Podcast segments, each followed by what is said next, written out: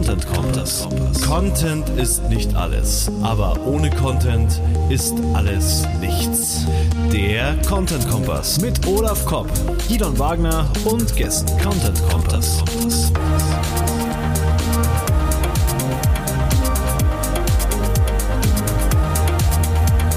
Content Kompass. Wir sind bei irgendwie der über zehnten äh, Content Kompass Folge. Ich weiß gar nicht, welches ist. Und wir haben die letzte Folge für dieses Jahr und äh, schauen uns den Status quo von Content Marketing an, wo wir sind und wo wir morgen stehen. Zusammen mit der Kerstin Hoffmann, dem PR-Doktor. Hallo. Hallo Kerstin. Und der Godana Matusan von Kaiser Kraft. Hallo. Hallo und ähm, dem Olaf Kopp natürlich, dem, dem zweiten Moderator oder, oder dem ersten Moderator vom Content Kompass oder dem, dem Co-Moderator, wie man immer auch das nennt. Wir hatten da gerade eine kleine Diskussion, wie man das nennt. Auf jeden Fall sind wir beide wieder am Start. Hallo Olaf. Hallo wieder. Hallo. Und ähm, Heute übernimmt, äh, übernehme ich so ein bisschen die Moderatorenrolle, weil ich weniger ein Content-Marketing-Experte bin und äh, hauptsächlich immer was zum Text zu erzählen habe. Und Olaf ist hier einfach als Experte mit dabei, haben wir uns überlegt. Ich bin zu Gast heute. Ich bin, äh, ich wechsle vom Moderator zum Gast. Aber, aber ich finde, du bist ein ziemlicher Moderator-Experte, Gidon. Also das muss man mal sagen. Warum? Ja, so einfach. Jeder darf ja. hier Experte sein, oder? Ja, ja genau. ja. Ja, ich kann ja auch ein bisschen was erzählen, aber ähm, ihr habt ja ganz spannende Einblicke, weil du, Kerstin, du bist ja wirklich Beraterin für die hm. ganzen Sachen. Gordana ist Textchefin bei einem riesigen Online-Shop. Genau. Und, äh, und Olaf ist äh, Oberhaupt von der coolsten äh, Agentur in Deutschland. Und ähm, ich meine, dann muss man das nutzen. Diese, dieses Dream Team. Das Momentum, sagt man ja, glaube ich, dazu, ne? Ja, genau. Wir, wir Fachleute nennen das Momentum. Ja. Kerstin, wo stehen wir denn im, im, Content Marketing 2018? Das heißt ja immer so, die Unternehmen wachen langsam auf. Das heißt aber schon seit irgendwie fünf Jahren. Ja, manche Leute stellen ja den Wecker immer wieder auf Snooze, ne? also tatsächlich äh, wie, wie ich vielleicht beiläufig anmerken darf, überarbeite ich gerade mein Buch Web oder stirb, in dem ich 2015 gesagt habe, wer jetzt nicht wirklich als Unternehmen den Sprung ins Web schafft und da auch auf einem zeitgemäßen Stand ist, ist in fünf Jahren untergegangen. Jetzt sind drei Jahre vorbei und ja, es hat sich was geändert. Es gibt auch in Deutschland mehr digitale Meister, aber ich habe das Gefühl, es scheint ja der deutschen Wirtschaft sehr lange sehr gut gegangen zu sein, dass so ein bisschen der Druck fehlt. Und was ich eben auch sehe, ist, dass die grundlegenden Probleme, die es gibt, wenn man Kommunikation neu aufstellt, eigentlich immer noch ähnlich sind. Dass man ich, ich habe mit einigen Unternehmen, auch die ich schon länger begleite, arbeite ich an Content. Strategien, mhm. an Content-Marketing-Strategien. Und man sieht immer wieder, dass man zunächst nach innen gucken muss, an Strukturen arbeiten muss. Und während das Web da draußen, während der Austausch da draußen immer schneller wird, ist es oft noch schwierig, die interne Kommunikation schnell genug zu machen, die interne Abstimmung. Da, da können manche, zum Beispiel ein Unternehmenschat, ja, die funktioniert nicht, den kannst du nicht nicht implementieren, wenn deine Compliance-Regeln aus dem vorigen Jahrtausend sind. Also oft ist da strukturell noch viel zu machen, aber ich sehe, dass viele Ängste nicht mehr da sind, die früher da waren. Also es hat, glaube ich, so ziemlich der Letzte kapiert, dass nicht Aktivitäten im Social Web gefährlich sind, sondern keine Aktivitäten und kein Monitoring. Und ich sehe auch sehr viele beglückende Ansätze. Ich sehe aber auch, dass immer noch einiges an Klärung ansteht. Also manchmal denke ich, es war einschließlich meiner weiß eigentlich keiner so ganz genau, was ist ein Content Marketing? Wie ist denn die Abgrenzung zu anderen Formen, zu mhm. Werbung, zu all sowas? Also es ist noch so mitten im Prozess, aber ich finde es sehr spannend, herausfordernd und ich sehe auch, dass sich viel bewegt. Gordana, wo siehst du Content Marketing aktuell? Also ich kann es in Deutschland generell nicht beurteilen. Ich sehe es dann nur im Umfeld meines Unternehmens. Ähm, und ich bin Gott froh, dass ähm, Kerstin ihr Buch nochmal hat wieder auferleben lassen, weil ähm, wir sind tatsächlich erst seit letztem Jahr auf dem Wege, uns darüber klar zu werden, was wollen wir, wo wollen wir denn hin, was ist denn der Content, also welche Inhalte können wir denn für uns besetzen, um diese über die Kanäle zu spielen. Und das ist schon an sich eine extrem große Herausforderung, da wir nicht selber herstellen, sondern ein riesengroßer Online-B2B-Händler sind, ähm, wo bislang nur Produkte im Vordergrund standen und das ist eben nicht genug. Also wohin geht unsere Reise? Ähm, viele Ideen. Ähm, ich bin auch ganz dabei, keine Angst mehr, aber die Schwierigkeiten bestehen eben in diesen ganzen neu zu etablierenden Prozessen. Wie vernetzen wir uns intern? Wo kriegen wir die Inhalte her? Wer treibt die Inhalte voran? Wie setzen wir das um? Welche Kanäle können wir bespielen und welche Formate möchten wir in Zukunft für uns sichern? Und es sind die ersten Schritte gemacht, also in Richtung White Paper, und wir schauen uns um, was wir ähm, in YouTube vielleicht selbst herstellen können, ohne jetzt Regisseur und Skripte und Agenturen zu brauchen, sondern uns einfach mal trauen, im klassischen Sinne authentisch zu sein.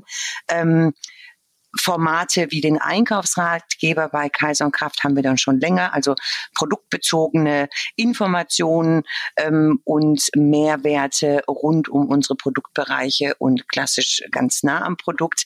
Reicht aber natürlich nicht, weil ähm, die Konkurrenz ist groß. Ähm, sie sind vielleicht unter Umständen auch schneller, weil kleiner und jünger am Markt und wir sind ja so ein, in Anführungsstrichen, 70-jähriger arthritischer Riese. Der muss ja auch ja. erstmal die Gelenke Getränke geschmiert werden, ähm, bis das alles so miteinander und ineinander Fuß fasst. Aber da muss ja auch, also äh, unglaublich viel passiert sein bei euch. Ihr kommt ja aus dem Kataloggeschäft. Ja. Ne? Also, und da wird gerade alles umgestellt. Also wir, wir noch mal andere, mhm. andere Entwicklungsstufen, von denen jetzt Kerstin gesprochen hat. Die Kerstin hat wahrscheinlich weitaus höher angesetzt. Könnte ich mir jetzt vorstellen, oder? Vom, von der Betrachtung. Ich meine, das hast du jetzt keinen Vergleich, Kerstin. Aber bei Doch, euch ist ich habe ganz viel Vergleich, glaube mhm. ich. Also okay. ich kenne so ziemlich alle Evolutionsstufen von der Amöbe bis zum Homo sapiens, wenn, wenn wir, also so Bilder sind ja immer etwas gefährlich.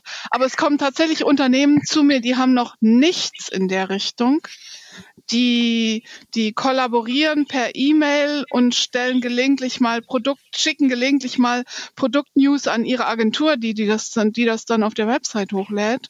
Und dann gibt es umgekehrt Unternehmen, die schon sehr gut unterwegs sind. Also auch mein, mein Kundenspektrum ist da sehr, sehr weit gefächert. Aber das, was du gerade gesagt hast, Gordana, ist es mhm. eben oft auch sehr schwierig, sich äh, Kill Your Darlings, also sich von eingeführten oh, ja, ja. verabschieden, festzustellen, dass etwas nicht mehr läuft und dann Ressourcen umzuschichten. Denn kaum ein Unternehmen hat, kann einfach für Content Marketing begrenzt äh, unbegrenzt neue Ressourcen schaffen. Und dann geht es immer darum, wie kriegen wir denn eigentlich die Ressourcen und wie kriegen wir das, was wir gut geplant haben, was richtig konzeptionell gut aufgestellt ist, wie kriegen wir es nicht nur auf die Straße, sondern wie halten wir das auch auf Dauer und auch in Zeiten großer Belastung durch? Das stimmt. Ja. ja. Ihr habt jetzt beide viel von so internen Problemen gesprochen, auch interne Kommunikation und so. Ich meine, klar, am Ende hängt's, hängt's allein da dran. Olaf, wie ist das bei euren Kunden oder bei den Projekten, die du mitkriegst? Kannst du das bestätigen oder? Wo siehst du Content Marketing gerade also, hier Ich fange mit dem Positiven an, da kann ich mich kurz fassen. Ähm, und zwar, ich finde es erstmal gut, dass jeder das eigentlich gefühlt jedes Unternehmens, auf das man trifft, so wie bei uns Anfragen oder so, haben das Thema Content auf dem Schirm und wissen, dass Content wichtig ist. Das ist schon mal positiv. Eine Menge Firmen fangen auch an, Content zu produzieren, aber an der Stelle hört das Positive auch schon auf weil äh, wir haben, es fehlt eine grundlegende Strategie oft. Es wird Aktivismus betrieben. Ich hätte das gerne, ganz gerne mal Content-Marketing-Aktivismus oder Content-Produktionsaktivismus. Da wird dann ein Blog bespielt oder ein Magazin bespielt. Äh, ohne Sinn und Verstand und Hauptsache Content wird produziert und äh, das ist aber man weiß nicht, in welche Richtung man damit laufen soll. Eigentlich, ja, wir müssen Content produzieren, mach mal jeden Monat äh, vier Beiträge oder so in dem Blog. Dann, das ist dann die Angabe an einen Studenten oder an irgendwen, der dafür auserkoren wurde, hier, du produzierst jetzt mal Content und mach mal. Ähm, Strategie mhm. fehlt halt komplett bei vielen. Ähm, dann ist oft auch, was wir so, auf was wir immer wieder stoßen, ist so, dass so diese Einstellung bei den Unternehmen herrscht, wir holen uns einen externen Berater und eine Agentur und die werden das schon schaukeln, das Pferd. Ich glaube, dass, mhm. dass dieses ganze Content-Thema und Content-Marketing-Thema so tief verwurzelt sein muss in der Unternehmens-DNA, das ist, da geht es dann eben um Struktur, was Kerstin und Gordana eben auch schon angesprochen haben. Es geht hier, da, da kann nicht alles bleiben, wie es ist. Es müssen neue Strukturen, Ressourcen geschaffen werden. Es müssen von neue Verantwortlichkeiten geschaffen werden. Äh, wir müssen im, im, im krassesten Fall eine eigene Redaktion aufbauen. Äh, das sind alles Felder, mit denen die Unternehmen vorher noch nie Berührungspunkte hatten.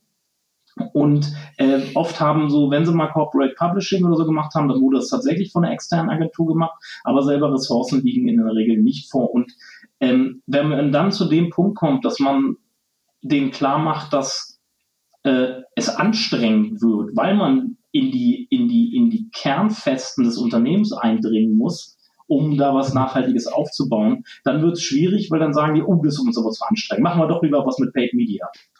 Das, geht, das könnt ihr machen, das könnt ihr machen und das geht schnell und da müssen wir gar nicht groß was umstellen. Und das ist, das ist gerade Status quo 2018 bei den meisten Unternehmen. Und dann pendelt man wieder zurück zu diesem alten, okay, wir kaufen einfach Werbung. Genau, das, das, ist einfach, das versteht jeder schnell und wir müssen vor allem bei uns nichts groß ändern. Ja, vielleicht geht es ja auch gerade darum, so mit was bin ich aufgewachsen, was habe ich schon im Kopf, was funktioniert. Mit Werbung kann jeder was anfangen. Also ja, aber es funktioniert ja heute häufig gar nicht. Ja, genau. Sichtbarkeit ja. über Werbung. Die Leute wollen ja keine Reklame.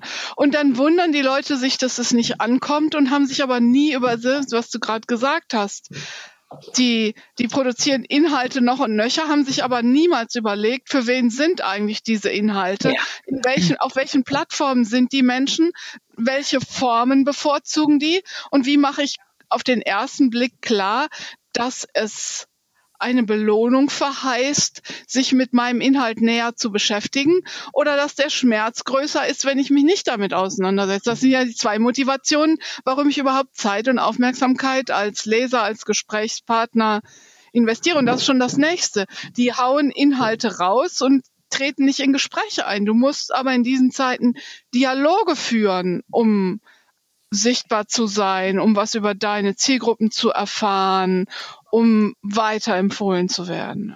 Dann wird es aber, aber noch mal schwieriger mit den internen Ressourcen, wenn neben der Redaktionsabteilung dann auch noch die Dialogabteilung aufgestellt wird. Ich glaube, das glaub ist. ich nicht. Glaube ich nicht. Ich glaube, das ist so ein bisschen wie Autofahren. Das verbraucht ja. am Anfang am meisten Benzin, aber wenn es einmal rollt, man muss sich nur von diesen 9 to 5 verabschieden, ja. Außer der Deutschen Bahn, die ja in ihrem Twitter-Kanal Geschäftszeiten kommuniziert, muss ja eigentlich jeder irgendwie rund um die Uhr erreichbar sein oder denkt es. Das ist ja gar nicht so. Die Zielgruppe toleriert das ja auch, wenn man außerhalb der Geschäftszeiten nicht erreichbar ist. Ja. Ich finde aber was anderes spannend. Ähm, ich habe manchmal den Eindruck, dass gar nicht so den Leuten bewusst ist, was ist denn überhaupt Content Marketing und lassen wir mal Marketing weg und reden mal über den Content. Ähm, ja, alles, was nicht nach Werbung klingt, ähm, ähm sehr textbezogen, obwohl Bild und Ton ja auch ja. noch mit reinkommt. Das wird immer beiseite geschoben. Vornehmlich landet es eben dann beim Text, der dann irgendwie alles dömmeln muss, was auch alleine eben nicht geht.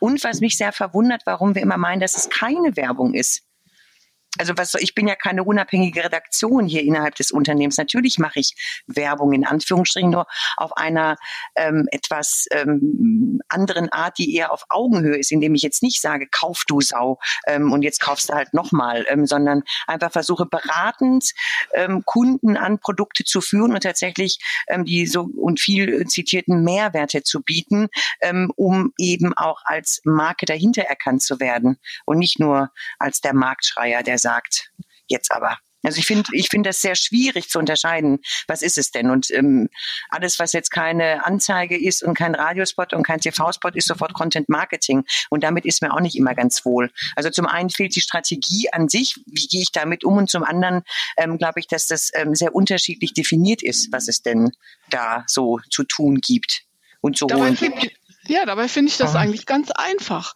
Content Marketing sind eben keine werblichen, keine Verkaufsinhalte.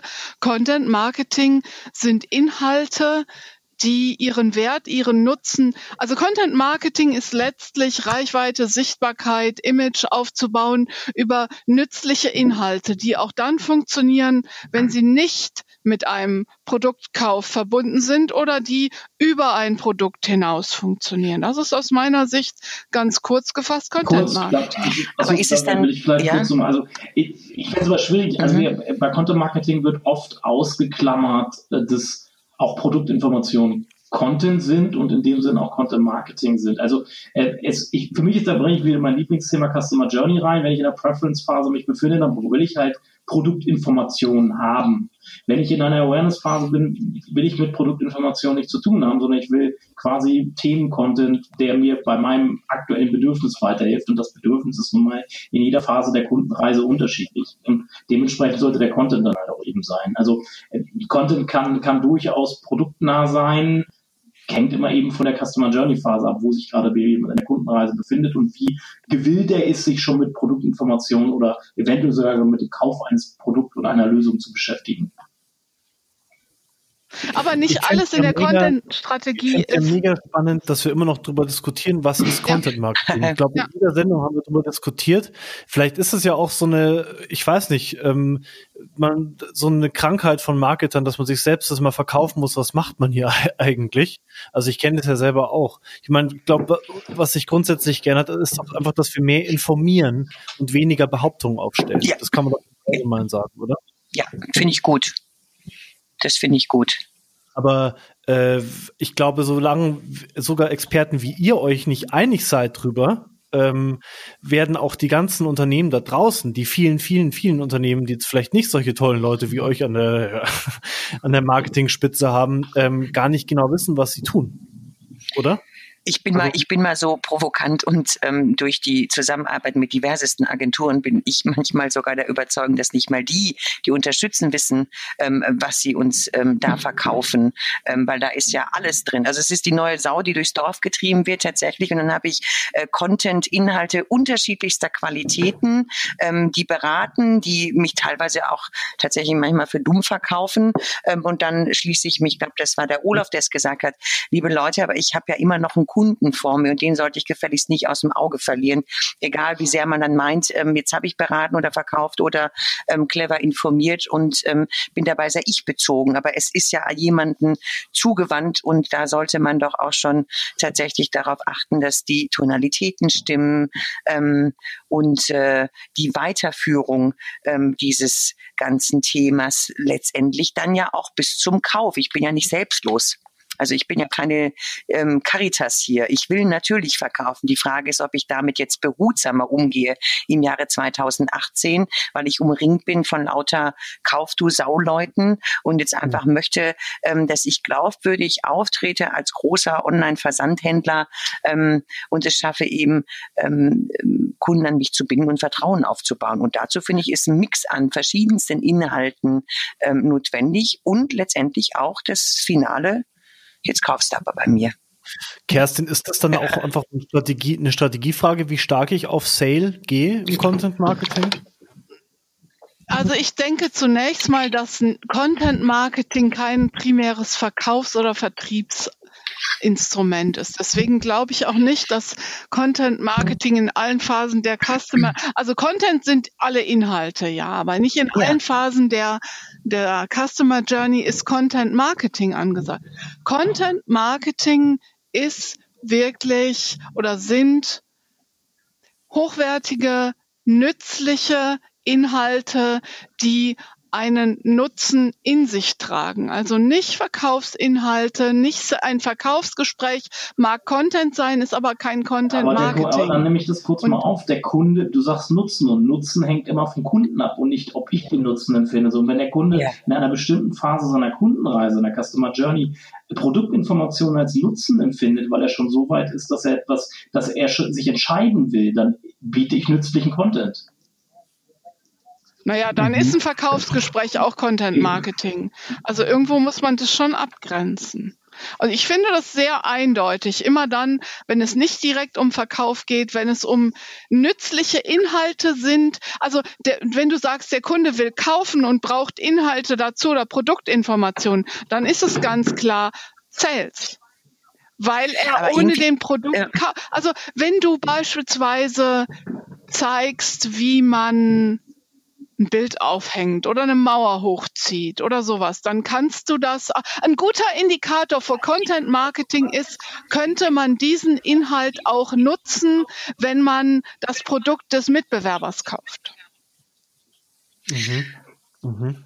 Aber dennoch gehe ich doch vor ja, aber dennoch gehe ich doch hin und inszeniere auch dieses, wie hänge ich jetzt mein Bild auf, durch eine ähm, Tonalität, äh, die ich bewusst wähle, um mich abzusetzen, durch vielleicht einen strukturellen Aufbau, wenn wir jetzt im schriftlichen Bereich sind, der mich aus der Masse ähm, im Idealfall ähm, heraushebt und mit ähm, Bildwahl, äh, ähm, um zu sagen, nee, ich mache es jetzt nicht wie Hornbach oder alle anderen, sondern ich mache jetzt hier was komplett Neues. Und dann bin ich doch, touchiere ich doch trotzdem wieder die ähm, verkäuferische verkäuferische Richtung, aber im allerbesten Sinne. Jetzt nicht verkäuferisch im Sinne, ich ziehe meinen Kunden über den Tisch, Hauptsache ich kriege jetzt meine Ware los, sondern ich muss ja mich als Marke doch auch auf dem Markt behaupten und dann kann ich ja nicht aussehen wie alle anderen. Und dann kommt eben dieses inszenierende Moment, das sicherlich jetzt intelligenter geworden ist als vielleicht vor 15, 20 Jahren. Ähm, aber dennoch mache ich damit auch sehr gute, hochwertige Werbung. Muss, ich will es ja, gar nicht so sehr trennen. Ja, ja, musst du ja letztlich auch gerade als Shop. Ja, hast du ja, wenn ja. du sagst, du hast keine eigenen Produkte, dann sind ah, es ja. letztlich so Soft Skills, die dich auszeichnen. Beratungsqualität, Usability genau, der Website, genau. Kulanz, Umgang mit den genau. Kunden, Liefergeschwindigkeit, also all sowas. Und dieser Charakter muss ja in irgendeiner Form im Content Marketing, in den Inhalten und in allen Medien letztlich rüberkommen. Und ja, ich glaube auch, dass genau. die Grenzen fließend sind. Und zum Beispiel ein geiles, ja. geiles Tutorial, wie ich meine Produkte in der Anwendung in Szene setze, ist für mich wohl aus hochwertiger Content. Äh, und ja. er ist sehr nah am Produkt. Ja und habe natürlich, da schreibe ich dann mhm. natürlich nicht, ey, unsere Bohrmaschine ist die geilste, sondern ich sage, zeige ganz, zeige in einem Videotutorial meine, wie ich mit der Bohrmaschine eine ganz bestimmte Anwendung sehr gut und sehr professionell ausführen kann. Und wenn das gut, das ist für mich auch gut gemachter Content und deswegen auch Content Marketing.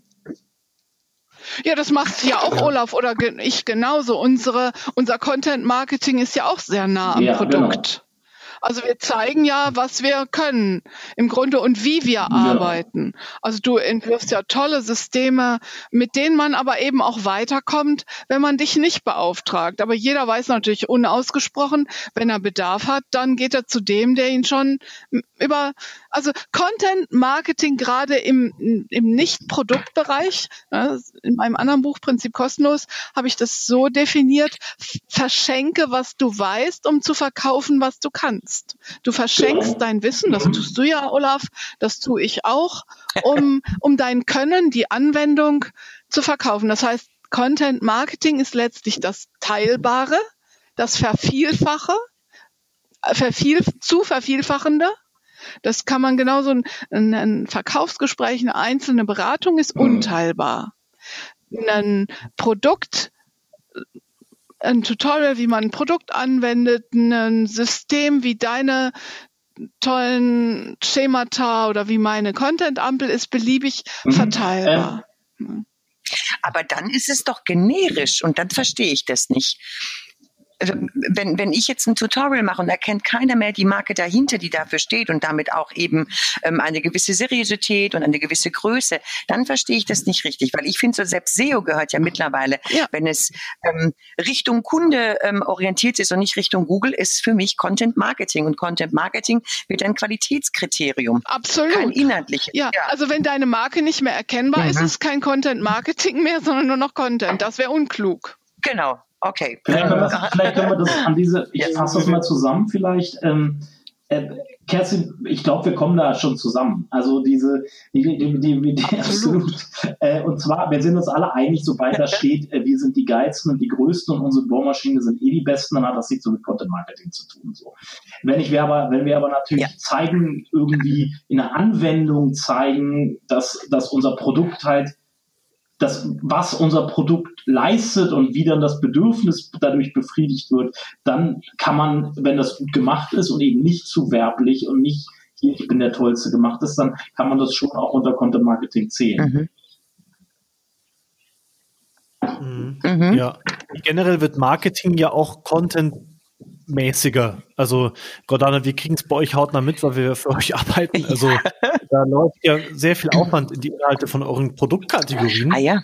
Äh, das ist ja jetzt vielleicht nicht Content Marketing, aber es ist äh, Marketing mit Content. So, oder, auch gut, Ahnung, auch gut in der Aufteilung. Ja, genau, genau. ähm, da geht es ja um Verkaufen, aber trotzdem ist tolle oder Ratgeber. Tolle ist eher der Ratgebercharakter tatsächlich. Und zwar überall, wo der Kunde sich aufhalten könnte in diesem Shop, Sinnvolles an ihn zu bringen und eben nicht wie früher. Also SEO hat ja mal ganz schlimm angefangen für Texter. Dieses Keyword-Stuffing äh, mit Sätzen, da zieht jedem Deutschlehrer die Schuhe aus. Ähm, zum Glück haben wir uns da wegentwickelt, ähm, um zu sagen, Google ist jetzt nicht mein Kunde. Zwar schön, dass wir ranken, aber ähm, falls der Kunde sich verirrt, möchte ich doch jetzt nicht ähm, die mhm. Schamesröte ins Gesicht ähm, ähm, ähm, bekommen, weil ich da ähm, einfach nur Humbug betreibe, sprachlicher Natur. Und jetzt begleiten wir ihn auf seinem Weg innerhalb dieser auch viel zitierten Customer Journey wenn er schon mal da ist, also in meiner Kategorie, auch da schreie ich nicht, kauf jetzt, sondern schau mal, was gibt es, wo bist ja. du ähm, und, und, und. Wie helfe da ich dir, deine Bedürfnisse mhm. zu erfüllen, sowas, ne? Ja, genau. ja. Mhm. Ja. ja. Und, und das ist mindestens Marketing mit Content, ja. äh, vielleicht über Content Marketing, oder? Also es ist zwar nicht, ähm, es ist, hat kostenlose Anteile drin, um es in Kerstensprache zu sagen. Mhm. Pr kostenlos Prinzipien drin, aber man weiß trotzdem jederzeit, hier will mir einer was verkaufen. Ja. Sonst wäre ich ja nicht im Shop. Also ich glaube, dass sich das ja. ähm, eine vom anderen nicht unbedingt ähm, trennen lässt. Ja, ich, vielleicht mhm. hört man sich die, die User Experience. In dem Moment, wo man so einem Ratgeber sagt, kaufen Sie jetzt die Bohrmaschine, wahrscheinlich würde man da halt wieder einen Teil vom Vertrauen äh, verlieren. Vielleicht ist das halt, zeichnet das unser Zeitalter auch aus, dass man sagt, wir überlassen den Impuls dem Kunden, ja. dass man sagt, das will ich jetzt kaufen und ich verlinke vielleicht noch aufs Produkt, aber Kommentar und werbelos. Ja, aber ich, also ich finde, gute Texte, unterhaltsame Texte in einem Shop sind eigentlich auch kein Content Marketing, sondern Content Marketing wäre dann beispielsweise ein Themenblog oder ein Ratgeberblog oder eben nicht nur Blog, man, du hast schon gerade schon richtig gesagt, Gordana, Leute denken viel zu oft noch in Texten, auch multimedial. Mhm. Ja, und auch Social Media Aktivitäten können ja zum Content Marketing gehören. Ja. Mhm. Ja. Obwohl ich nicht ausschließe, dass ähm, gute, unterhaltsame Texte nicht zum Content Marketing gehören können. Denn sobald sie dann irgendwie ähm, glatt gebügelt sind und mich emotional nicht mehr erreichen, ist die Frage, ob das ein guter Text ist. Ein guter Text hat ja immer eine vorangestellte Idee. Jetzt rutscht es so ein bisschen in Storytelling. Also die alte Kunst, ähm, mit gewählten Worten Geschichten zu erzählen, sollte auch da zum Tragen kommen. Natürlich kann ich unterschiedlich ähm, vorgehen, wenn ich einen Artikel schreibe versus einem Blogformat. Aber dennoch finde ich, kann Sprache oder sollte Sprache Sprache oder Texte unterhalten, im besten Sinne. Also das ist mein Reden immer. Jeder Aha. Text, jeder Werbetext, jede Bildunterschrift, jedes Bild ja. muss eine Geschichte erzählen. Ja. Das muss ja. aber jeder gute, ich habe jahrelang, viele Jahre lang Werbetexte geschrieben. Jeder gute mhm. Werbetext muss eine Geschichte erzählen. Aber nur weil ein Werbetext gut geschrieben ist und eine Geschichte erzählt, ist es noch kein Content Marketing. Das stimmt. Aber es ist sehr, es ist ganz, ganz feine Grenze zwischen diesen beiden Bereichen. Aber stimmt. Manchmal gehen sie aber auch als Content Marketing durch. Ja, wenn man Glück hat. Aber die folgen den gleichen, den gleichen Prinzipien, weil ja. ja. das ist ja auch das Problem. Letztlich kann man ja nicht mehr Content Marketing machen wie noch vor wenigen Jahren, weil einfach die Informationsflut so zugenommen hat, dass die Leute immer weniger Zeit haben, wird immer gesprochen von der, von der angeblichen Aufmerksamkeitsspanne des Goldfisches, die neun Sekunden sein soll. Hallo, so lang ist meine nicht. Ja? Also es wird immer schwieriger, sich mit, mit Inhalten eigentlich durchzusetzen und deswegen müssen die immer besser werden. Und deswegen gibt es natürlich auch richtig gute, spannende, lustige Kampagnen, ja, zum Beispiel diese Kampagne, weil wir dich lieben, der BVG in Berlin. Das ist toll mit User-Generated Content, mit Social Media, mit allem ist nur meines Erachtens kein Content-Marketing, sondern eine klassische Image-Kampagne. Aber ist trotzdem super gemacht, erzählt Geschichten und alles. Was war denn dein Content-Marketing-Highlight dieses Jahr, Kerstin? Oh, das sind immer die Fragen. Frag doch mal Gordana was, dann denke ich so lange mal nach. Ich, ich wollte auch Gordana gleich fragen, du warst gerade schon am Sprechen. Gordana, hast du. Dieses Jahr man soll ja sich nie selber loben, immer Demut vor dem Job üben. Nee, also ich kann mich, also ich weiß jetzt nicht, aber es wird schwierig. Stimmt jetzt die Definition oder nicht? Ähm, ich finde, Hornbach macht sehr, sehr gute Sachen. Ähm, ob dieses Jahr ähm, oder nicht, das kann ich jetzt nicht beurteilen, weil ich es nicht aktuell im Kopf habe, aber die haben ja über Magazine bis Inszenierungen mit ihrem äh, super Kommunistenhammer, machen die ja sehr viel für Kunden rund um ihr Sortiment und ich finde, Edeka macht es ganz toll, obwohl ich ich da jetzt eher die Fernsehwerbung im Kopf habe und eben nicht weiß, zählt das jetzt als Content Marketing oder Marketing des Contents ähm, weil sie ja ihre Produkte und die Leidenschaft gegenüber diesen Produkten tatsächlich mal mit informativeren Inhalten füllen. Ja. So, die ja. beiden habe ich sehr positiv ähm, im Kopf, aber ich bin mir nicht ganz klar, ob das jetzt ähm, für Kerstin der Punkt des Content Marketings trifft. Ich denke immer noch nach, ich sag nichts. Ja. Ich, ja. ich weiß gar nicht. Also ich will auch das ist schwierig. Ist, mhm. also eine aktuelle Content, wahrscheinlich fällt mir das nach diesem Podcast ein. Hat ja schon was weiß, für, das, ja. wenn die Leute die Fragen vorher einreichen. Ne? Aber mit so einer Frage muss man natürlich auch rechnen. Also wer richtig gutes Content Marketing macht, ist beispielsweise, und das ist nicht erst dieses Jahr, aber das gefällt mir richtig gut, ist das Senkrecht, das ziemlich klassisches Blog, das Senkrecht-Starter-Blog beispielsweise, wo es um das Thema Aufzug geht was ja ein hochwertiges mhm. Investitionsgut ist. Da kann man sich ja fragen, warum machen die das überhaupt? Ja, da soll ja gar keiner, der das sich anschaut oder der Großteil derjenigen, die sich das anschauen, die sollen ja gar nicht kaufen. Aber das ist ein richtig gutes Beispiel. Ja, Olaf, hast du Lieblingsbeispiele? Mhm. Also ähm, ich bin kein großer Freund von Einzelkampagnen, aber ich gucke mir gerne, also ich zumindest eine Einzelkampagnen können funktionieren für bestimmte taktische kurz- bis mittelfristige Ziele. Ich gucke mir aber gerne äh, Unternehmen an, die das wirklich jahrelang schon richtig gut machen und da muss ich auch einfach Hornbach aufgreifen, weil ich bin in meinem aktuellen, in meinem letzten, ich habe jetzt zwei Webinare gegeben zum Thema Content-Klassifizierung. Da habe ich mir genau Hornbach als Beispiel rausgenommen, weil die machen das sehr systematisch und damit sehr strategisch. Ja. Und die gehen die ganze Customer Journey mit Content einmal durch. Von viralen Content, wie dieser komische Spot da, wo der schwitzende Typ am Anfang ist, dieser eine Minute Spot, der, da kann man sich wieder streiten, ist das jetzt Content Marketing oder ist das, aber ich habe es als Content Marketing empfunden, weil es dort nicht um die Produkte geht, sondern um das ist einfach nur witzig gemacht und äh, ist halt äh, ist halt Chaos pur irgendwie und geht halt, ist halt auf ihre Viralität angelegt und soll Reichweite erzeugen im oberen Funnel der Customer Journey und dann wird quasi, wenn man mal beobachtet, was passiert bei YouTube, nach dem Spot. Dort wird man gleich in Tutorials auf Tutorials weiter verwiesen, zum Beispiel, wie man ein, wie man ein Gartenhaus baut. Und über die, über die Tutorials wird dann langsam zu den Produkten hingeführt. Und das ist, ist wahnsinnig systematisch und gut gemacht. Und ich da, da glaube da nicht, dass nicht, dass das Zufall ist. Das ist perfekt aufeinander ja. abgestimmt. Jeder Content spielt in den anderen Hand in Hand rein. Und das ist, das finde ich geil. Und sie haben eine Handschrift. Also ich glaube, dass man, ähm, egal welche äh, Teile man sich von Hornbach anschaut, dass man Hornbach dahinter erkennt. Und das finde ich sensationell. Ja, also ja. richtig guter Job. Wisst ihr, was ich, mhm. was ich interessant Was ich interessant finde, ist diese großen Marken, die kriegen das irgendwie hin, dass man davon hört. Dann gibt es ja so kleine Unternehmen, für die wir mhm. zum Teil auch arbeiten, oder kleinere Unternehmen, die jetzt nicht so gigantisch sind, die gehen, glaube ich, eher auf SEO im Content Marketing. Nehme ich das richtig wahr? Oder äh, sind die anderen nur einfach viel lauter und die gehen auch auf voll auf SEO, wie Hornbach jetzt zum Beispiel? Olaf? Hornbach äh, geht nicht nur auf SEO. Also dieser virale, äh, ich bespreche da immer SEO, für SEO brauchst du Pull-Content, der auch gesucht wird. Diesen viral, dieser virale Spot, der ist Push zum Beispiel.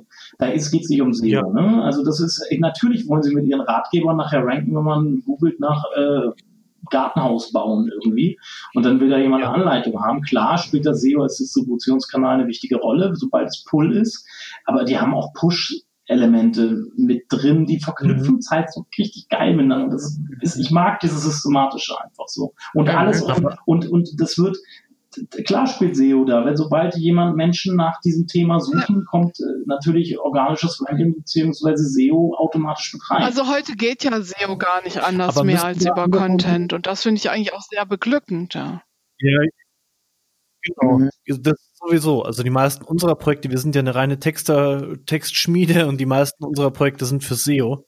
Aber nochmal zurück ähm, zu meiner Frage, machen die Kleinen da was oder die kleinen Rennunternehmen da was falsch? Machen die weniger Push? Weil ich krieg immer von diesen großen Marken mit. H&M hat ja jetzt auch dieses, äh, dieses Mobile Magazine da gemacht. Äh, und von so äh, ich, mittelgroßen Unternehmen kriege ich halt immer nur diese SEO-Strategie mit. Ist das irgendwie, machen die da? Das ist, das ist ja logisch. Ja. Also wenn ich nicht viel Geld für Paid Media habe, um, um das zu pushen oder keinen eigenen großen Kommunikationskanal oder E-Mail-Verteiler aufgebaut habe oder social, große Social Media Plattformen aufgebaut habe oder Fanpages, dann bleibt mir nichts anderes übrig, als SEO als kostengünstige Traffic-Quelle oder Distributionskanal zu nehmen. Und Paid Media ist dann halt nicht, da ist halt nicht viel Geld und deshalb stürzt man sich wahrscheinlich als erstes gleich auf SEO. Ne? Ah, ja, aber nein, ich denke mal, wenn du beispielsweise von vielen Mittelständlern das nicht mit, wir sind übrigens doch noch ein paar Kampagnen eingefallen, wenn du mich nachher nochmal fragen willst. Aber wenn du von bestimmten Mittelständlern, beispielsweise Hidden Champions im B2B-Bereich, nichts hörst, dann sagt es nur, dass sie ein gutes Targeting haben. Weil natürlich sind das häufig nicht die Kampagnen, die jetzt eine große Publikumswirksamkeit erzeugen das ist ja auch gar nicht gewünscht, Stimmt. sondern dass es ganz gezielt an bestimmte Zielgruppen geht, die eben diese, sich für diese Produkte interessieren. Und das zeigt, und, und die müssen ja auch nicht so eine große Sichtbarkeit haben, sondern richten sich an eine Spezial, ne, Entity Data Block zum Beispiel oder sowas, ja. Das, gut, das sind jetzt auch größer. Die Techniker fallen mir ein, ist auch eine größere Marke, aber es gibt viele kleinere Unternehmen, Mittelständler, Hidden Champions, die eigentlich ganz gute Kampagnen machen, aber auch nicht solche großen mhm. kritischen mhm. Massen brauchen, wie jetzt ein Modehersteller wie H&M. Dem stimme ich zu. Oder ein sehr ja, großer ja, Shop. Ja. ja. Gordana, wie ist das bei euch? Ihr seid jetzt nicht gerade klein, ihr seid jetzt aber auch nicht so groß wie Hornbach, glaube ich. Ähm, hast du dann Einblick als Textchefin, wie ihr das Zeug auch ausspielt? Also mal von SEO abgesehen, das ist ja bei euch ein ganz starker Treiber. Ja, noch ein Kanal ist natürlich E-Mail-Marketing, Social Media, obwohl da verstärkt ähm, hier Facebook, LinkedIn und Xing. Jetzt aber jetzt ähm, auch da ähm, sind ja. so Personalgeschichten drin. Äh, was wir nicht bedienen, ist Twitter, ähm, weil ähm, es glaube ich nicht so oh. hat. Nee, also, okay. Ist ja so ein Journalistenmedium, ne? Kann Eigentlich. sein. Also ich war immer der Meinung, es hat in Deutschland jetzt nicht unbedingt den Fuß gefasst, den ich jetzt aus den USA äh, oder in den USA beobachte. Ähm, da sind wir unterwegs. Ähm, und äh, Kataloggeschäft, also das ganz klassische noch Printmedien, ähm, die sich jetzt aber auch ein bisschen abgewandelt haben und eher den Imagefaktor stärken und auch da versuchen, ähm, zwar sehr ähm, eher werblicher, aber auch da unsere Services, dies was vorhin ja erwähnt worden ist, auch dem Kunden ähm, nahe zu bringen, hey, du kriegst jetzt nicht nur Produkt, sondern eben 30 Tage Rückgaberecht und eben das Ganze, womit man sich ähm, als Händler von der Konkurrenz absetzt nutzt. Also, Nutzt ihr auch redaktionelle Power für den für die Drucksachen? Also habt ihr, druckt ihr auch Artikel ab und äh, sowas? Damit fangen wir gerade an. Also das ist eben das, was wir im Jahre 2019 ähm, versuchen möchten, ähm, etwas cool. redaktioneller zu werden. Aber auch da braucht es eben ähm, die viel zitierte Strategie und ohne die fände ich es schwierig, weil es sehr, es wird beliebig und es wird sehr ziellos und ohne Ziellosigkeit weiß ja jeder Texter, wenn ich nicht weiß, wohin weiß ich auch nicht, was ich schreiben soll. Ähm, dann kriege ich auch keine. Story hin und mhm. dann wird das so ein Gelaber und nichts ist schlimmer als Gelaber. Und ähm, wenn es denn Kunden gibt, die tatsächlich des Lesens noch mächtig sind, ähm, ja. erkennt er das und dann habe ich verloren. Und das ähm, möchte ich zumindest an der Stelle, wo ich noch ähm, wirken kann, ähm, tun, nicht vermeiden. Aber wie ist das, Gordana? Ja. Du bist der Kopf von eurer Redaktion. Also ihr habt ja wirklich auch einige Leute bei euch sitzen, die Content produzieren. Ja. Äh, entwickelt sich die Strategie gerade erst oder müsst ihr die jetzt erweitern oder habt ihr die noch gar nicht? Wie, wie wir, das? Haben, wir haben die Strategie, ähm, wir müssten sie, also jetzt muss sie erstmal Fuß fassen und wir müssen gucken, wie spielt denn das alles zusammen, weil es ist eben nicht nur Texterstellung, die wir dann ähm, ins Web ähm, jagen, sondern ähm, da braucht es ja noch ein bisschen mehr, um eben etwas ähm, äh, unterschiedlicher auch in der Medienwahl zu werden. Und dann hat KK die große Herausforderung, dass wir mit 18 Ländern diesen Weg gehen müssen. Also wie bringen wir denn dann die landesspezifischen Aspekte da hinein? Wie borden wir unsere Online-Country-Manager auf diese Strategie? Wie können sie das für ihr Land anpassen? Denn das, was in Deutschland funktioniert, muss ja weder in äh, Südeuropa noch in äh, Osteuropa ähm, gehen, weil die Mentalitäten dann doch unterschiedlich sind sind. Was machen denn die Themen Content Marketing in Ländern wie Portugal, ähm, in äh, Tschechien, ähm, in Polen? Das sind alles Fragestellungen, die hat man eben nicht so schnell mal beantwortet. Kann man das überhaupt kann man das überhaupt, also ich wollte gerade, ehrlich gesagt, wollte ich gerade fast fragen, Kerstin, kann man mhm. sowas überhaupt machen? Weil das, ja, das, klingt ja nach so einer Herkules- und Mammutaufgabe. Kannst du noch mal präzisieren, was, so, was du mit sowas meinst? Ja, kriegt man, also, Gordana, ich möchte euch nicht zu nahe, ich möchte das jetzt gar nicht Zweifel, stellen, aber das klingt für mich in 18 Ländern, ähm, kriegt man das überhaupt gestemmt? also so zentralisiert, wie das ja bei Kaiserkraft abläuft. Wie siehst du da die Chancen? Ich jetzt? Oder sie? Ja, ja, würde mich interessieren. Also kein Zweifel, äh, dass das Kaiserkraft hinkriegt, aber ich finde es einfach, boah, also ähm, krass. Äh. Ja, das ist, also offensichtlich stimmt da die Organisation.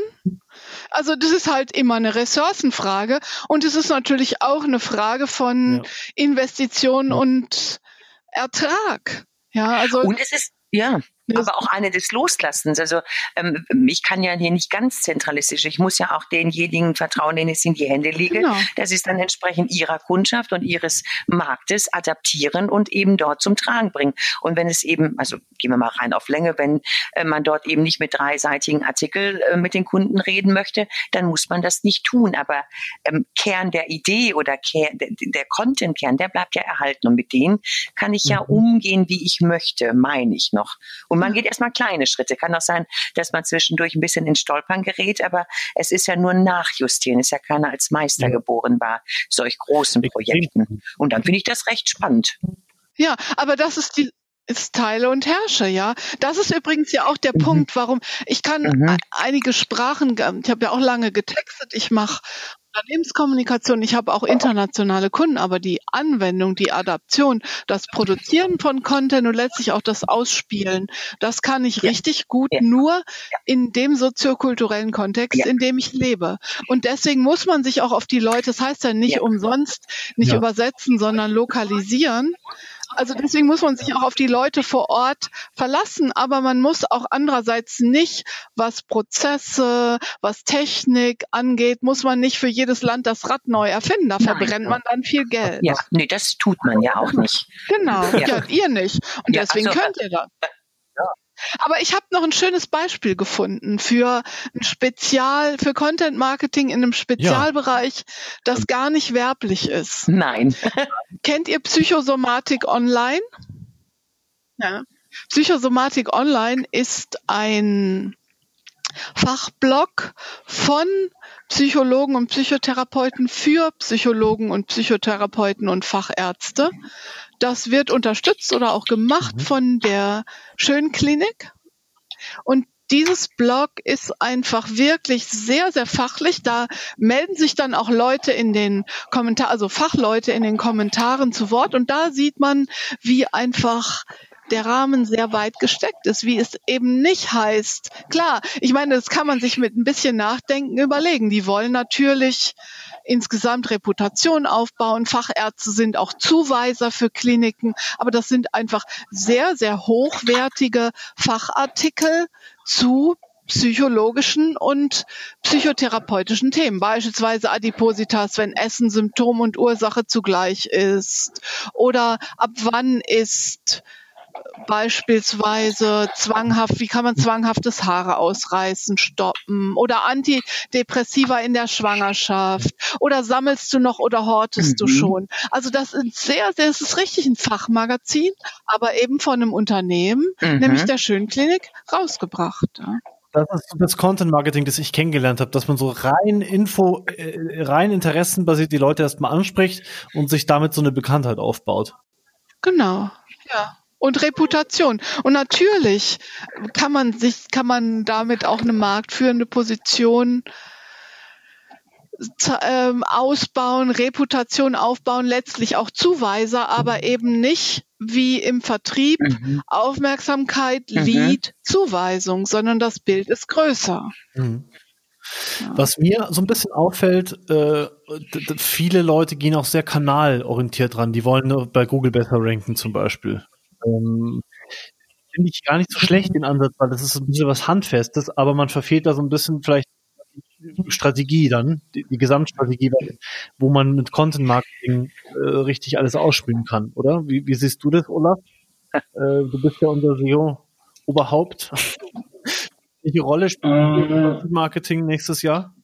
Also welche Rolle spielt Content Marketing äh, äh, oder SEO? Oder wie ist jetzt SEO, SEO im Content Marketing und, und wie, wie stark hängt das für dich zusammen und wie stark kann man das getrennt sehen? Das naja, das hängt immer davon ab, so ein bisschen. Ne? Wir hatten ja, ähm, wie, wie hieß die Svenja, die Bloggerin, ja. die wir da hatten, in, in, ja. in, in die Mama, ehemalige Mama-Bloggerin, die hat da ja von Herzenscontent mhm. und von Anker, Angel-Content, glaube ich, gesprochen. Ja. Ja. Wenn ich, wenn, dieser, dieser Herzenscontent, der spricht die Emotion an, einen, dann kann ich halt Meinung, kann ich eine Meinungsführerschaft zum Beispiel anführt. Eine, eine, eine, wenn ich, wenn ich mit einem Content eine Meinungsführerschaft oder mit Content allgemeine Meinungsführerschaften äh, vorantreiben will, dann geht es weniger um SEO, weil da geht es nicht um Möglichkeiten. Oder wenn ich zum Beispiel eigene Begriffe in den Markt etablieren will, eine eigene Agenda setzen will, dann, dann spielt SEO gar, gar keine große Rolle, weil für die Begrifflichkeiten, die ich da vielleicht im Markt positionieren will, auch gar keiner sucht.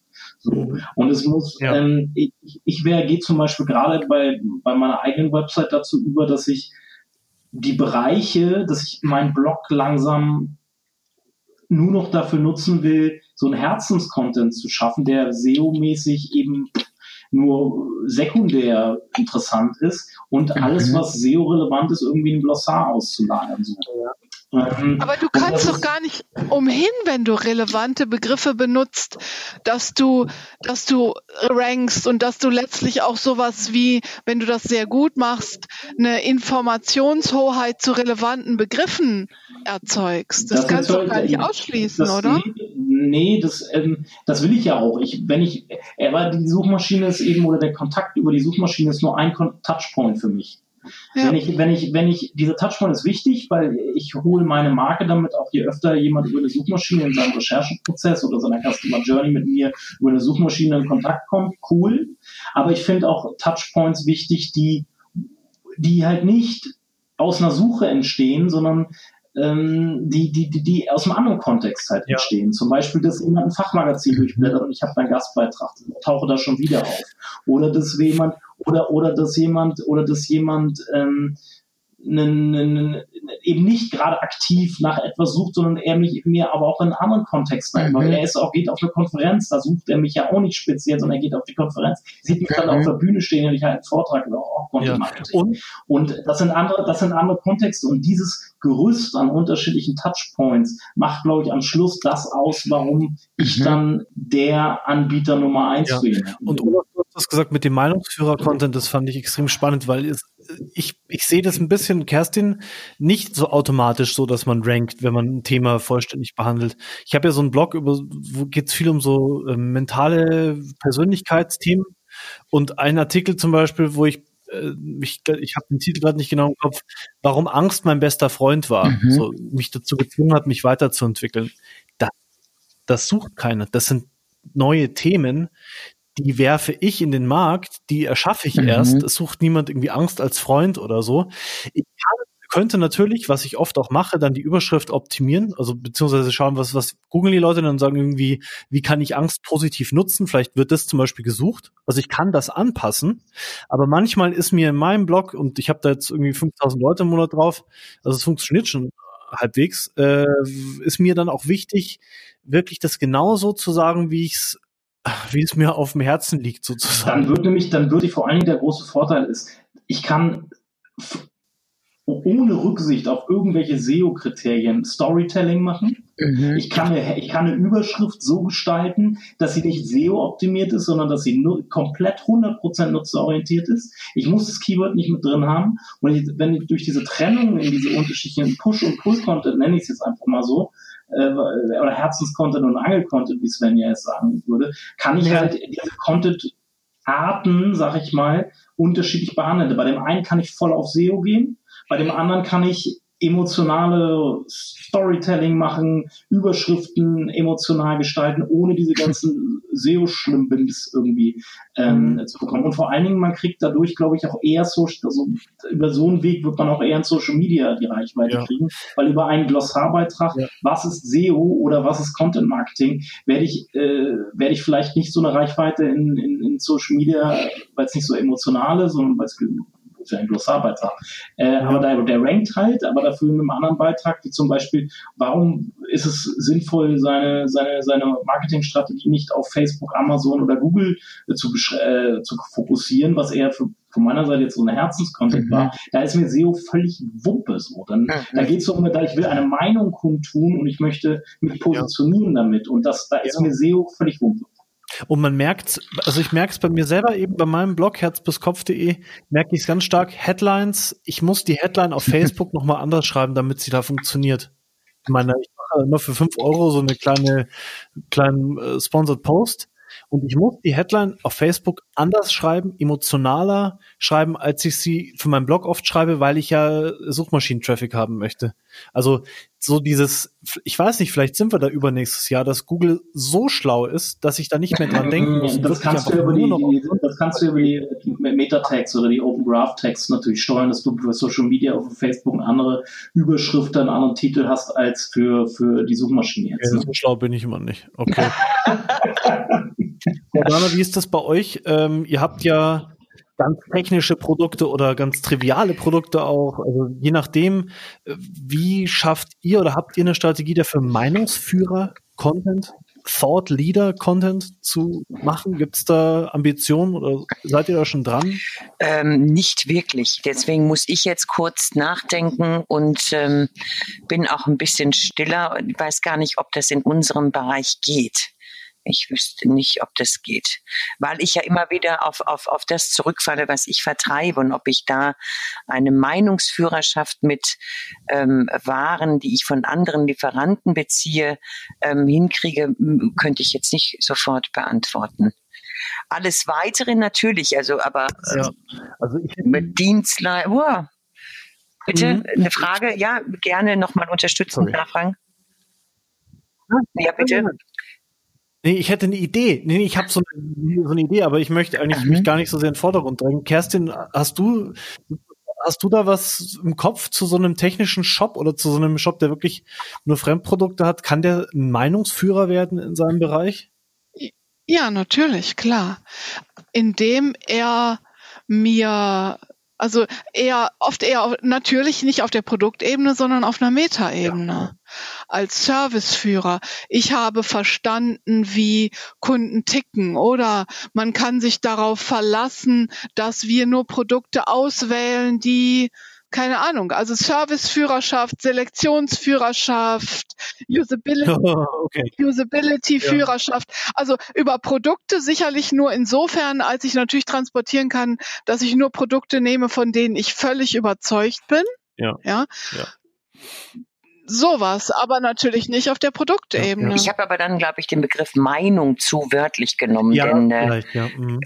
Äh, das ist ja keine Meinung, die ich, ähm, die ich ähm, ähm, ja. verbalisiere oder vermarkte ähm, in Bezug auf solche Themen. Ich kann vielleicht eine, eine, eine Serviceführerschaft erreichen oder eine Kundenzentrierungsführerschaft, aber dass ich als solcher Händler in der Lage bin, müssen wir mal ausprobieren, zu Themen, die natürlich auch uns touchieren, sei es die Digitalisierung, es gibt ja alles digitalere Produkte und, und, und, mhm. da ein Statement zu setzen und da mich, mich als ähm, tatsächlich Profi zu positionieren, der weiß, welche Produkte er in sein Sortiment aufnimmt.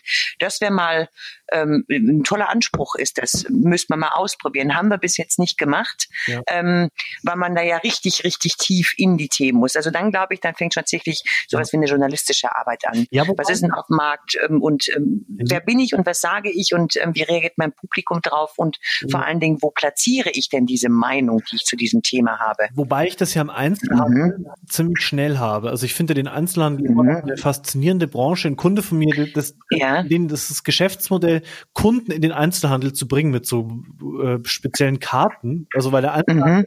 so einen starken Brand-Charakter hat. Also wenn ich in meinen Lieblingsbaumarkt gehe, hier um die Ecke, ich sage, mhm. wir haben Dings haben wir vorhin auch gesagt, äh, also in meinen Tum-Baumarkt hier gehe, mhm. ähm, der sagt mir, hier diese Billigmarke, die sind aber eigentlich richtig gut, dann glaube ich dem, weil der wirkt schon so irgendwie so ein bisschen verschwitzt und fahrig, also wie so ein Hand Heimwerker, dem glaube ich das. Und ich glaube, so einen Effekt könnte man auch in einem, in einem Online-Shop haben, der, gut, ihr habt jetzt sehr viele Produkte, aber so einen Effekt könnte man, glaube ich, schon herstellen, indem man eben sehr intensiv über seine Produkte eben schreibt, damit beschäftigt, keine Ahnung, weißt du, ein Video dreht, wie man sich, wie, wie, wie man auf diesem Mülleimer rumspringt und zeigt, wie stabil der ist. nur, als Beispiel.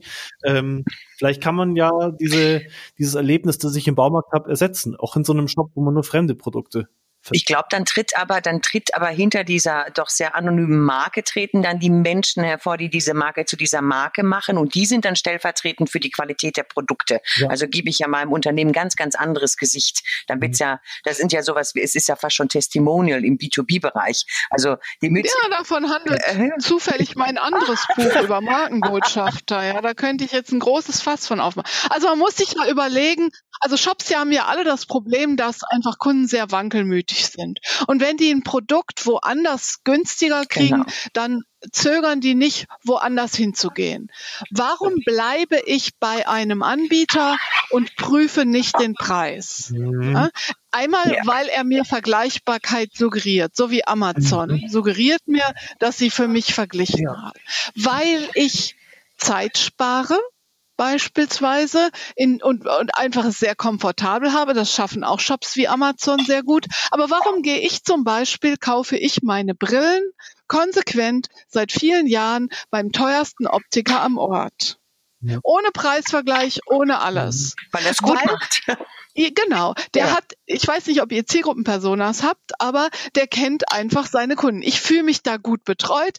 Der kennt mich persönlich. Der hat zu jeder Brille eine Geschichte. Ich weiß ganz genau, der macht mir die Brille genauso, ich setze die auf und die sitzt, ich brauche mich um nichts zu kümmern. Und wenn die nicht sitzt oder wenn die Gläser nicht sitzen oder ich nicht richtig gucken kann, dann tauscht er die anstandslos um. Also der schafft so viel Komfort mhm. drumherum, dass mir der Preis egal ist. Und in dem Fall schafft er das auch mit Content, aber im persönlichen Kontakt. Ja, das muss mhm.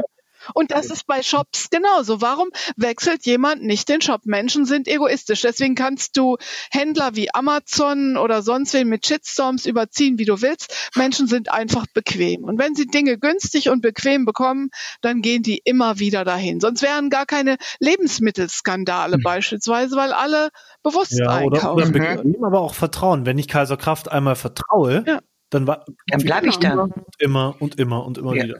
Ja. Ich glaube, die Frage stellt sich der Kunde dann gar nicht. Also ich, wenn ich von mir selber als auch ähm, irgendjemandes Online-Kunde ausgebe, bin ich rundum zufrieden bin und niemand nervt mich und ärgert mich und ähm, auch Kritiken werden ähm, angenommen und ich kriege alles erledigt, dann denke ich über Preise gar nicht nach, weil ich ja weiß, dass genau. meine Nerven, die ich verliere, sind das nicht wert, jetzt ähm, irgendwie zu wechseln und wahllos irgendwie durch das Internet zu strauchen, nur um was vermeintlich Besseres zu bekommen. Mhm.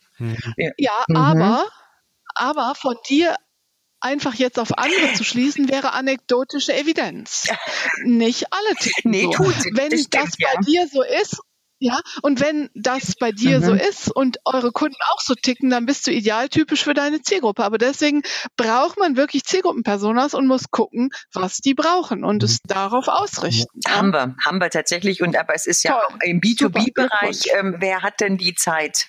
Ähm, da soll es ja effizient gehen. Der Problemlöser Ja. für alles. Also ich glaube, dieses eher vielleicht noch die jüngeren ähm, B2B-Unternehmen, ähm, also die Startups können sich noch beschäftigen und gucken, weil es dann noch ähm, von den Kosten ähm, man noch nicht ganz so fix auf den Beinen ist. Ähm, aber ich glaube, dass äh, Zeitersparnis und ähm, Service ähm, mitunter sehr, sehr große Treiber sind. Arbeitet Weil hm? Gordana, arbeitet ihr mit euren Kundenpersonas aktiv im Tagesgeschäft?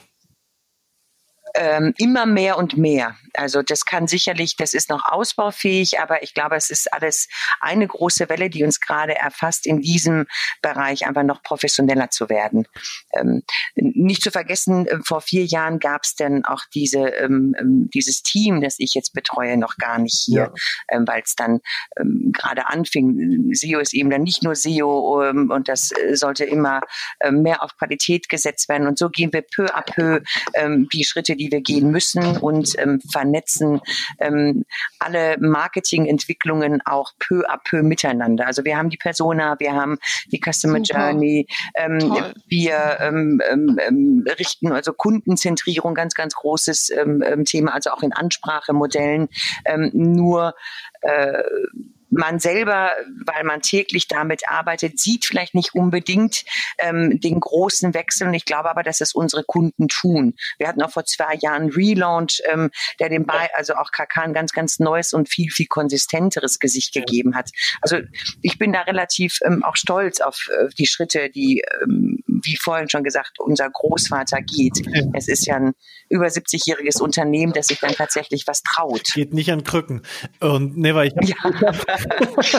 so, weil ich habe deswegen gefragt, weil ich habe wirklich für, ein, für eine gestandene Mhm. Agentur ähm, gearbeitet vor ein paar Monaten. Mhm. Ähm, und bei, ich habe bei denen bis zum Schluss nicht eine Kundenpersona zu Gesicht bekommen. Die hatten die in irgendeiner Schublade liegen und ich habe sie nicht bekommen. Und das fand ich echt ähm, wow, krass.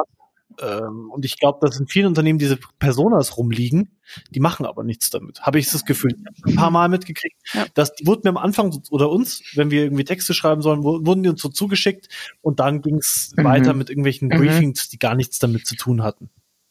Ähm, ich weiß nicht, Olaf, äh, äh, sich das mit deiner Erfahrung oder hast du, äh, habt ihr lauter Kundenpersona treue Kunden?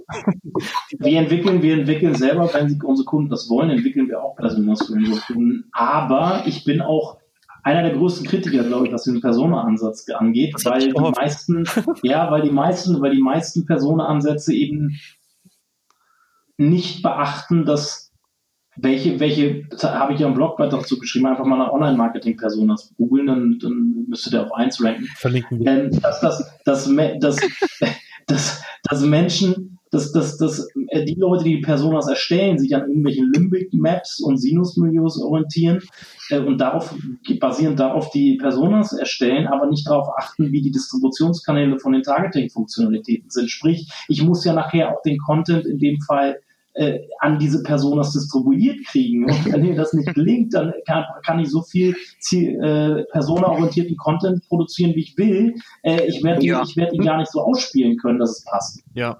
Und äh, das ist, das ist, weil ein, ein Personas benutzen zum Beispiel oft ist es so, dass Personas nicht unterschiedliche Keywords benutzen, sondern eben äh, fünf Personas, die gleich Keywords benutzen. Und was mache ich nun? Geil, das finde ich mega spannend. Wie, wie, aber wie haltet ihr das auseinander, indem ihr euch an die Customer Journey haltet? Einfach Nee, nee, du musst ja eh pro Persona eigentlich, du kannst Personas zusammenziehen und eine Customer, ähm, im Optimalfall hast du ja für jede Persona eh eine, eh eine eigene Customer Journey Ja. bezogen. Ja.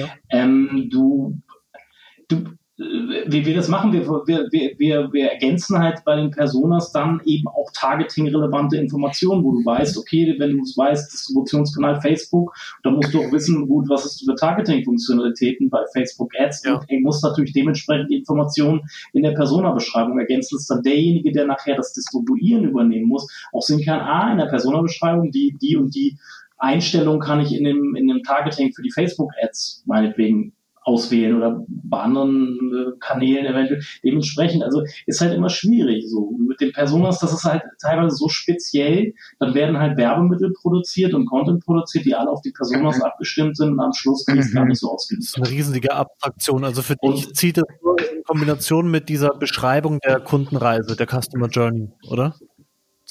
darauf ich, ich bringe da gar nicht die Customer Journey erstmal gar nicht so rein. Das ist ein eigenes Thema. Ich finde dieses Persona-Ding, wird halt, man, es wird halt nicht zu Ende gedacht.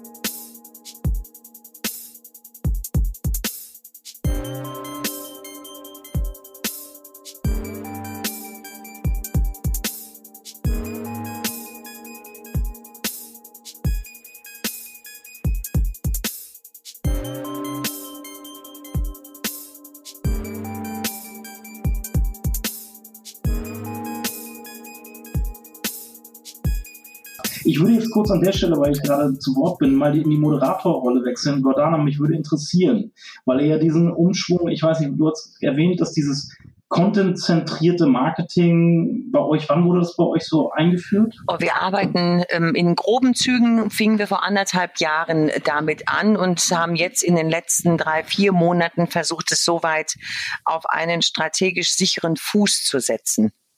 Okay, ja. ähm, jetzt würde mich interessieren, wir haben ganz viel über Strukturen, mhm. Ressourcen und so gesprochen. Ähm, erste Frage, wie habt ihr das hinbekommen? weil Struktur ist immer, da geht man wirklich ans Eingemachte in so einem Unternehmen. Ne? Und wie habt ihr das hinbekommen, erstmal so eine Einstellung unternehmensintern dazu, also eine contentzentrierte DNA auch oder Einstellung irgendwie zu implementieren?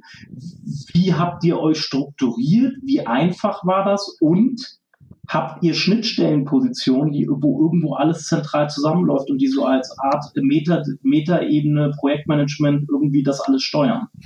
Du darfst die Fragen gleich alle nochmal nacheinander stellen. Mein Gedächtnis ist nicht mehr so gut. Oder ähm, Sätze. ähm, ich beginne mal ganz vor, wann das Bewusstsein ähm, kam oder in uns erwachte, dass es notwendig sein wird, ähm, nachdem immer mehr Online-Player auf den Markt drängten, ähm, kleine Unternehmen mit ähm, Produktsortimenten, die natürlich eine neuere IT-Struktur hatten, die schneller am Kunden sind, weil sie wendiger waren, weil sie eben hier nicht irgendwelche Migrationsprojekte vorantreiben müssen, ähm, dann mussten wir uns abheben. Und womit machen wir das, indem wir uns jetzt einfach dem Kunden hinwenden und eben sagen, Katalog ist nicht mehr der ganz, ganz große Held, der er mal war, sondern jetzt müssen wir schauen, dass wir die Kanäle auch die Medien verheiraten ähm, und schauen, was der Kunde will. Also Produkt ist nicht mehr der Treiber, sondern der Kunde gibt vor, ähm, was zum Teil der Markt dann auch machen soll. Weil wenn ich es nicht tue, tut es ein anderer und ist er weg und ich sehe ihn nie wieder. Daher, das ist ähm, tatsächlich ähm, die zeitliche Entwicklung. Also, und das war, der Impuls, das war der Impuls für das Umsetzen? Das war der Impuls, genau. Jetzt gehen wir mal in die Umsetzung. Also in die Umsetzung.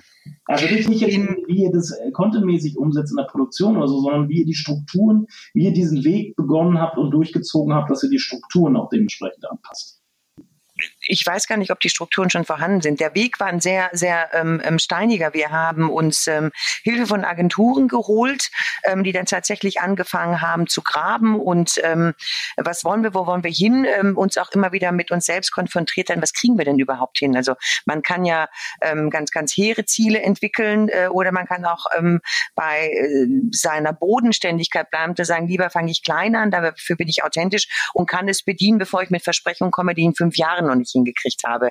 Ähm, das zu erkennen, was geht, ähm, was ist eine Illusion statt einer Vision, ähm, das war schon nicht so das Einfachste und immer wieder im Prozess kehrt gemacht, nee, sind wir nicht, können wir nicht, wollen wir nicht. Ähm, ähm, auch Agenturen zwischendurch gewechselt, ähm, weil uns das partnerschaftliche, auch offene Gespräch gefehlt hat, weil nur durch Druck entstehen ja gute Sachen. Ähm, als Abnicken wollten wir auch nicht. Ähm, war schon nicht ganz so einfach, aber es hat sich, ähm, ich denke, dass es sich gelohnt hat, weil am Ende bleibt dann der Bodensatz übrig, ähm, der eben ähm, für uns der gute war. Also Bodensatz im besten Sinne. Es ähm, aller Schlamm und alle Steinchen sind dann rausfiltriert und wir haben jetzt etwas, von dem wir glauben, dass wir damit arbeiten können. Ist noch nicht beweisgeführt. Das werden wir dann sehen. Und jetzt nochmal zu, und jetzt zu den Ressourcen. Wie, wie habt ihr euch dann aufgestellt, dass ihr konzentriert werdet? Äh, das machen wir ähm, Learning by Doing. Also wir haben jetzt nicht neue Leute rekrutiert. Ich glaube, sollte dieses Konstrukt einmal anlaufen ähm, und seine ersten Erfolge zeigen, kann man bestimmt schauen, dass man noch weitere Menschen ins Boot holt.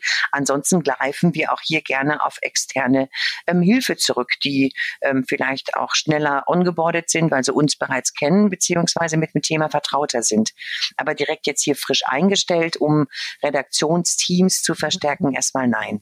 Ähm, du bist, was, was, wo sagt ihr für euch, da müssen auf jeden Fall die Zügel bei uns bleiben und dürfen nicht ausgelagert sein? Bei uns meinst du jetzt eher im Text, ja? Äh, generell, oder, oder im, äh, generell so das Thema, weil wenn ich mal Content Marketing sehe, was da alles dazugehört, was belagert ihr, sagt ihr, das können wir auslagern und was wollen wir selber im Griff haben? Boah, eine gute Frage, die ich mir so noch nicht gestellt habe. Was könnten wir auslagern? Ähm, ich glaube, ausgelagert richtig wird es ja nicht. Man behält ja immer die Zügel in der Hand, sondern sagt, okay, was ich hier nicht schaffe, ähm, vertraue ich dann Dienstleistern an, mit denen ich zufrieden bin. Aber es kommt ja immer wieder zurück zu uns und ich kann sagen, nee, so ist es und so ist es eben nicht in unserem Sinne. Also es ist nur anders verteilt, der Job. Mhm, also es geht dann eher, also bisher entscheidet ihr das eher nach Ressourcen. Was haben wir an Ressourcen, was haben wir eben nicht? Ja. Also ja. zeitlich, zeitlich gesehen jetzt. Zeitlich gesehen, aber vielleicht gibt es auch bestimmt Bereiche, wo wir es dann eher nach ähm, auch nach fachlichen Kriterien, ähm, wenn wir wissen, okay, sind wir nicht hieb- und stichfest, ähm, ähm, gebe ich es lieber nach extern, lernen vielleicht auch noch was von der Expertise und hole es mir dann wieder ins Unternehmen. Muss man mal sehen. Also das Thema mhm. ist, ähm, äh, es wäre jetzt falsch, ähm, als der große Experte aufzutreten, nachdem es ja immer noch ein sehr, sehr weites Feld ist, in dem wir uns ja auch erstmal einrichten müssen. Ähm, und Fuß fassen müssen, um auch da eine gewisse Professionalität an den mhm. Tag zu legen. Äh, dieselbe Frage auch nochmal an, an Kerstin. Äh, bist du, da bin ich auch wieder raus aus der Moderatorenrolle, Guido. Ich übergebe dir dann das Mikrofon wieder. Äh, aber es interessiert mich, interessiert mich halt brennend. Und Kerstin, du, du schreibst ja auch viel über, ich glaube, du als, du als, und ich nenne dich mal Unternehmensberaterin jetzt, was mhm. du per se bist. Ähm, was machst du für Erfahrungen? Was, was, wie stellen sich Unternehmen da so auf, wenn es an die Struktur geht, irgendwie, wenn an Ressourcen geht? Sehr unterschiedlich. Also ich habe beispielsweise einen Kunden, da habe ich das ganze Jahr lang daran gearbeitet, überhaupt mit denen die Kommunikationsabteilungen, die Teams neu zu gruppieren, neu aufzustellen, aufbauend auf den vorhandenen Kernkompetenzen, auch zu gucken, wen brauchen wir neu dazu, ehe wir überhaupt an. Also da war es tatsächlich so, dass der Kunde ziemlich dringend eine Content-Strategie, eine Content-Marketing-Strategie braucht und wir haben das parallel aufgebaut. Das ist ein unglaublicher Kraftakt auch für die gewesen. Eine Umstrukturierung und zugleich Content Marketing Strategie. Dann habe ich einen anderen Kunden, da ist es so, da gibt es ein PR-Team, mhm. also wirklich eine klassische, schon immer klassische zentrale Servicestelle Content, wo alle Inhalte für die Öffentlichkeitsarbeit, für die PR, für die Pressearbeit, für Publikationen, für Corporate Publishing produziert werden. Und da war es eigentlich meine Aufgabe mit dem bestehenden Team, Kompetenz, also ich bin immer sehr dafür, das im Unternehmen zu zu verankern. Ja, bedauerlicherweise mache ich mich, oder was heißt bedauerlicherweise, aber es ist eigentlich Teil meiner Arbeit, mich auf Dauer überflüssig zu machen, weil ich glaube, dass man schon externe Ressourcen vergeben muss, machen meine Kunden auch. Zum Teil liefere ich das mit meinem Team, zum Teil sorge ich dafür, Dienstleister zu suchen. Aber ich glaube, so die Steuerung und alles sollte immer ja. im Unternehmen sein. Und bei dem Kunden habe ich wirklich auch Schulungen gemacht, habe denen beigebracht, wie Content Marketing funktioniert, habe ein, Kon ein Konzept gemacht, ein Kommunikationskonzept, habe mit denen zusammen das Blog aufgebaut, habe mit denen zusammen Redaktionspläne, Themenpläne entwickelt, an Personas gearbeitet. Jetzt sind wir im kommenden Jahr daran, dass wir viel enger als bisher Vertriebsthemen mit PR-Themen verknüpfen. Das heißt, wir mhm. machen gemeinsam Themen und auch Redaktionsplan übers Jahr. Und es geht immer wirklich auch darum, in allen Teams, dass man ein bisschen dass man zeitlich begrenzt Ressourcen dazu nehmen muss, dass man fast immer Begleitung mhm. braucht. Also meine Stärke ist gar nicht immer unbedingt, dass ich so viel mehr wüsste oder könnte als die. Bin natürlich ein bisschen erfahrener, was so das Digitale angeht und was Content-Marketing-Strategie angeht. Aber man braucht einen Sparringspartner von außen. Man braucht punktuell mehr Beratung. Man braucht sicherlich auch, kann bestimmte Sachen sehr gut zukaufen, um eigene Kapazitäten mhm. zu ergänzen. Und manchmal muss man auch personelle Entscheidungen mhm. treffen. Mhm. Also beispielsweise in diesem zweiten Unternehmen, von dem mhm. ich gesprochen habe, da ist jemand, der ein klassischer Pressemensch war, auch aus dem Journalismus kam, hat einfach gewechselt, er hat, hat den Job verlassen und da haben die ganz gezielt jemanden eingestellt, der online konnte, der SEO konnte, der so einen Schwerpunkt hatte. Also haben zum Teil in, in der Zeit, in einem etwas größeren Unternehmen gibt es ja immer Neubesetzungen, haben also tatsächlich immer dann, wenn Stellen neu zu besetzen waren, und da habe ich dann natürlich auch bei der Auswahl geholfen, insgesamt drei waren das jetzt in der Zeit, dafür gesorgt, dass diese diese Leute jeweils die Kompetenzen des Teams ergänzt haben. Mhm.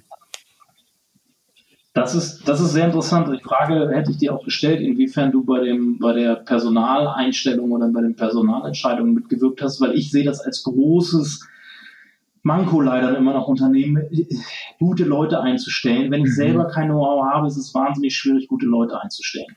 Weil ich weiß nicht, welche, ich weiß, ja, ja, gute Leute zu finden, ist erstmal die Hauptaufgabe, aber dann auch die richtigen einzustellen, weil wir sehen halt immer, immer häufig, dass in Unternehmen einfach Fehlbesetzungen in manchen Positionen sitzen, weil die es nicht besser wissen, die Leute, weil die Leute, die, die können nicht die richtigen Fragen stellen, um die Guten von den Schlechten zu trennen und die Laberköpfe, die ein bisschen mit Fremd, mit Buzzwords um sich schmeißen können, werden dann meistens leider genommen, aber da ist dann nicht mehr viel mehr als heiße Luft dann eben. Ne? Gordana, wie funktioniert das bei euch? Die, die das Personalthema, gibt es da einen, einen, Mastermind bei euch, der, der euch alle eingestellt hat? Ich, oder? Ein Mastermind. Ähm, wie es vor meiner Zeit war, kann ich gar nicht sagen. Ähm, ich praktiziere das so, dass ich in die Erstgespräche ähm, immer eine Person aus meinem Team mitnehme. Ähm, zum einen, um auch zu gucken, dass es menschlich funzt. Mir nutzt der beste Profi nicht, wenn man das ähm, Team zerschießt und um natürlich auch Fragestellungen ähm, an den Kandidaten zu stellen, die jetzt weg sind von meiner Rolle. Ne? Das unterscheidet sich halt nochmal, die sind ein bisschen praktischer. Und dann gibt es nochmal die Zweitgespräche, dann wiederum ist mein Bereichsleiter da, also für Marketing Services ähm, oder beziehungsweise Digital Marketing und die schätze ich schon als die Profis ein. Also es werden jetzt nicht nur reine Personaler äh, in den Gesprächen sitzen, ähm, die nicht wissen, worüber sie reden. Ja, okay. Äh, die Blender gibt's halt immer, die kann ich nicht ausschließen, das ja. ähm, sieht man ja dann. Aber es sind schon die Fachleute in den, in den relevanten Gesprächen vorhanden, um eben ähm, aussortieren zu können, wer passt ähm, und wer kann es dann tatsächlich. Und es ist ja auch so, Content Marketing mhm. ist, kann ja gar nicht mehr, Content entsteht ja überall im Unternehmen. Ja. Und das heißt, ja. es darf gar nicht mehr auf die Kommunikationsabteilung begrenzt. Ich habe beispielsweise einen Kunden, die Stadtwerke Neuss, Mhm. Das habe ich auch in, in meinem Blog zum Teil dokumentiert. Also da ist es wirklich toll. Da haben wir es mit Beginn der Content-Strategie geschafft und mit dem Website-Relaunch, mit dem dann auch das Corporate Magazin aufgebaut wurde, und das ist bis heute so, Menschen aus allen Abteilungen in regelmäßige Redaktionskonferenzen mhm. zu bringen. Da sitzt also dann ein Wasseringenieur neben einem Busfahrer, neben einer Schwimmmeisterin und die bloggen ja. auch tatsächlich und sind als Köpfe, als Gesichter erkennbar, können das natürlich unterschiedlich gut, brauchen unterschiedlich starke Unterstützung. Manche werden auch einfach interviewt, Boah, weil die gar nicht cool. selber schreiben wollen. Natürlich kann jemand nicht irgendwie zwei Tage im Monat fürs Bloggen freigestellt werden. Aber das muss man eben auch schaffen und das ist mir immer sehr wichtig. Leierst du sowas an? Ein Job ist ein relativ homogenes Unternehmen. Aber es gibt natürlich Unternehmen, die, die sehr viel unterschiedlichere Positionen noch haben und ganz viel unterschiedlichere Mitarbeiter.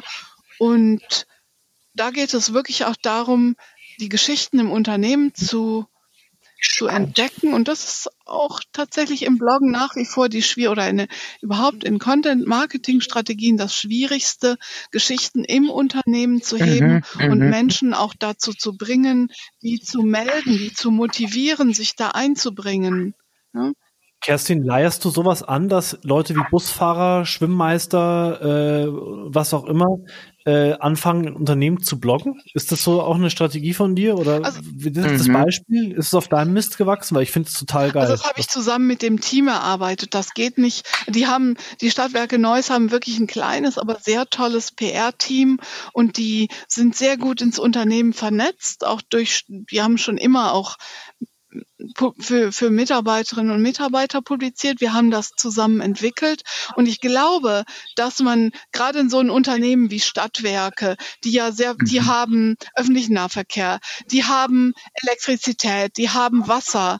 Und da da braucht man Fachleute, damit man wirklich Geschichten erzählen kann. Und das muss nicht oder soll nicht ja. mal ja. so gestreamlinedes PR-Deutsch sein, sondern da mhm. kann eben jeder Seins berichten. Und mhm. da würde ich immer zu raten und ich würde immer dazu raten, nicht nur Content-Silos aufzubrechen, sondern im Unternehmen zu gucken. Und das mache ich mhm. eigentlich das rege ja. ich bei allen meinen Kunden an, aber es wäre sehr vermessen zu sagen, ich mhm. bringe meine Kunden dazu und das ist auf meinem Mist gewachsen. Letztlich verstehe ich mich als Sparringspartner mit einem Werkzeugkasten. Okay, aber ähm, dass die Mitarbeiter schreiben, also ich, ich, ich krieg's oft mit, so du hast, ich rede mit einem Produktmanager, 350 Mann Unternehmen und dann ist halt ab und zu also Blödsinn, ich rede mit dem, jetzt in dem Fall mit dem Social Media Manager, der ist für den Content zuständig. Da ist dann ab und zu mal so ein, so ein Fachtyp dabei, der zum Beispiel für die, die, die, die Abteilung Schrauben äh, Experte ist.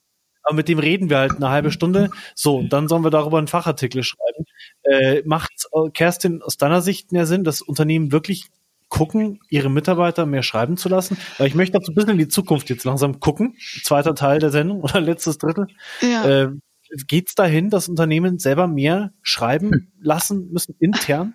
Also ich glaube erstmal, Gordana hat es schon ganz am Anfang gesagt, dass wir einfach auch oft noch viel zu sehr mhm. in Textkategorien denken. Es muss ja nicht immer Schreiben sein. Also man kriegt sicherlich nicht jemanden, der nicht schreiben will oder der für eine Seite einen halben Tag braucht, dazu mhm. regelmäßig zu bloggen. Das sind schon Glücksfälle, da muss man gucken ein guter Texter kann ja auch etwas Erzähltes so umsetzen, dass es mhm. wirklich nach demjenigen klingt, der es erzählt mhm. hat. Man kann Interviews führen, aber es gibt eben auch inzwischen sehr viele multimediale Formen, um Geschichten zu erzählen. Sehr schöne Geschichten. Das macht zum Beispiel hm, eine Agentur hier in der Nähe, kreative Kommunikationskonzepte, die machen sehr schöne Geschichten und Interviews mit dem Stifterverband. Kann man auch mal auf YouTube suchen. Und die dann erzählen. Aber man sollte viel mehr über multimediale Formen nachdenken. Oder auch wieder Stadtwerke Neuss. Die haben angefangen mit ihren Azubis ein Inst oder mit mhm. Fotos, mit Beiträgen von ihren Azubis einen Instagram-Kanal zu machen. Also man soll sicherlich nicht und kann auch gar nicht in einem heterogenen Unternehmen jetzt alle Leute zu Textern oder zu Autoren machen.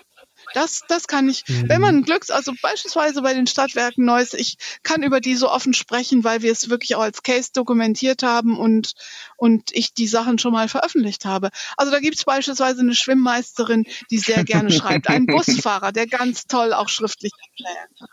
Das sind dann wirklich tolle ja. Geschichten, aber darauf kann man nicht bauen. Die haben aber auch ähm, Autoren, externe Autoren, die schreiben selbst und man ja, kann eben ja. auch über multimediale Formen nachdenken. Es muss ja nicht immer der große Essay oder der Jahrhundert-Blogbeitrag. Wenn, wenn wir jetzt die Schönklinik nehmen mit dem Psychotherapeuten, da kann man davon ausgehen, die können alle über ihr Fach schreiben, weil ja. die gewohnt sind zu publizieren. Aber in einem Unternehmen, das heterogen ja. ist, kann und soll man das nicht erwarten. Man kann Schreibschule machen. Wir haben auch zum Beispiel mit den Stadtwerken ja. Neues, und das mache ich mit anderen Kunden auch, Themenfragebögen entwickelt, wo man einfach derjenige, der ein Thema einreicht, es mhm. leichter hat, das einzuordnen. Worum geht es überhaupt? Was ist die Kernaussage? An wen richtet sie sich? Aber sie macht es auch dem Redaktionsteam leicht, oder leichter ein Thema einzuordnen und zu ja. prüfen, weil ja. Arbeit ist das natürlich immer, du. Ja. Aber guck dir das Daimler-Blog an. Das ist ja, bis, hat im letzten Jahr sein zehnjähriges gefeiert, ja, sein zehnjähriges Bestehen. Und das ist ja eigentlich, mhm. so sind ja Unternehmensblogs gestartet, dass Mitarbeiterinnen und Mitarbeiter über das geschrieben haben, was sie wollten, gar nicht unbedingt nur über ihr Fach. und ja, ja, ich meine, es kommt ja auch darauf an, ob du gerade, also wenn du irgendwie deine 300 Produktkategorien überarbeiten lassen musst, dann brauchst du ja eigentlich zwangsläufig Texter, die du dazu Aber das ist ja kein Content Marketing. Nee, aber es gibt ja auch, keine Ahnung, wenn du sagst, du willst jetzt ein Riesenmagazin aufziehen, ist es ja, ja. ähnlich. Äh, aber also das probiere ich gerade aus dir rauszukitzeln, ähm, gibst du, würdest du das auch unterschreiben? Da, da geht es hin, dass Unternehmen, die äh, irgendwie behaupten wollen, sie machen Content Marketing, auf jeden Fall in der Lage sein müssen, selber auch Inhalte zu erstellen, ja. in welcher Form auch immer. Absolut. Also, ich gehe, also ich halte also wenn man nur eine Kommunikationsabteilung hat, die irgendwie in einem Style, in einem Wording PR-Texte macht, das ist One-to-Many-Kommunikation aus dem vorigen Jahrtausend. Man muss wirklich Geschichten ja. im Unternehmen, das ist mein Markenbotschafter-Thema. Man muss Geschichten in Unternehmen entdecken und es ist ja, es geht ja nicht nur um das eigene Magazin. Jeder Mitarbeiter, jede Mitarbeiterin ist ja heute eine Schnittstelle in die Öffentlichkeit. Die Leute reden mit anderen. Man hat nicht nur den ja. Flurfunk, sondern den virtuellen Flurfunk.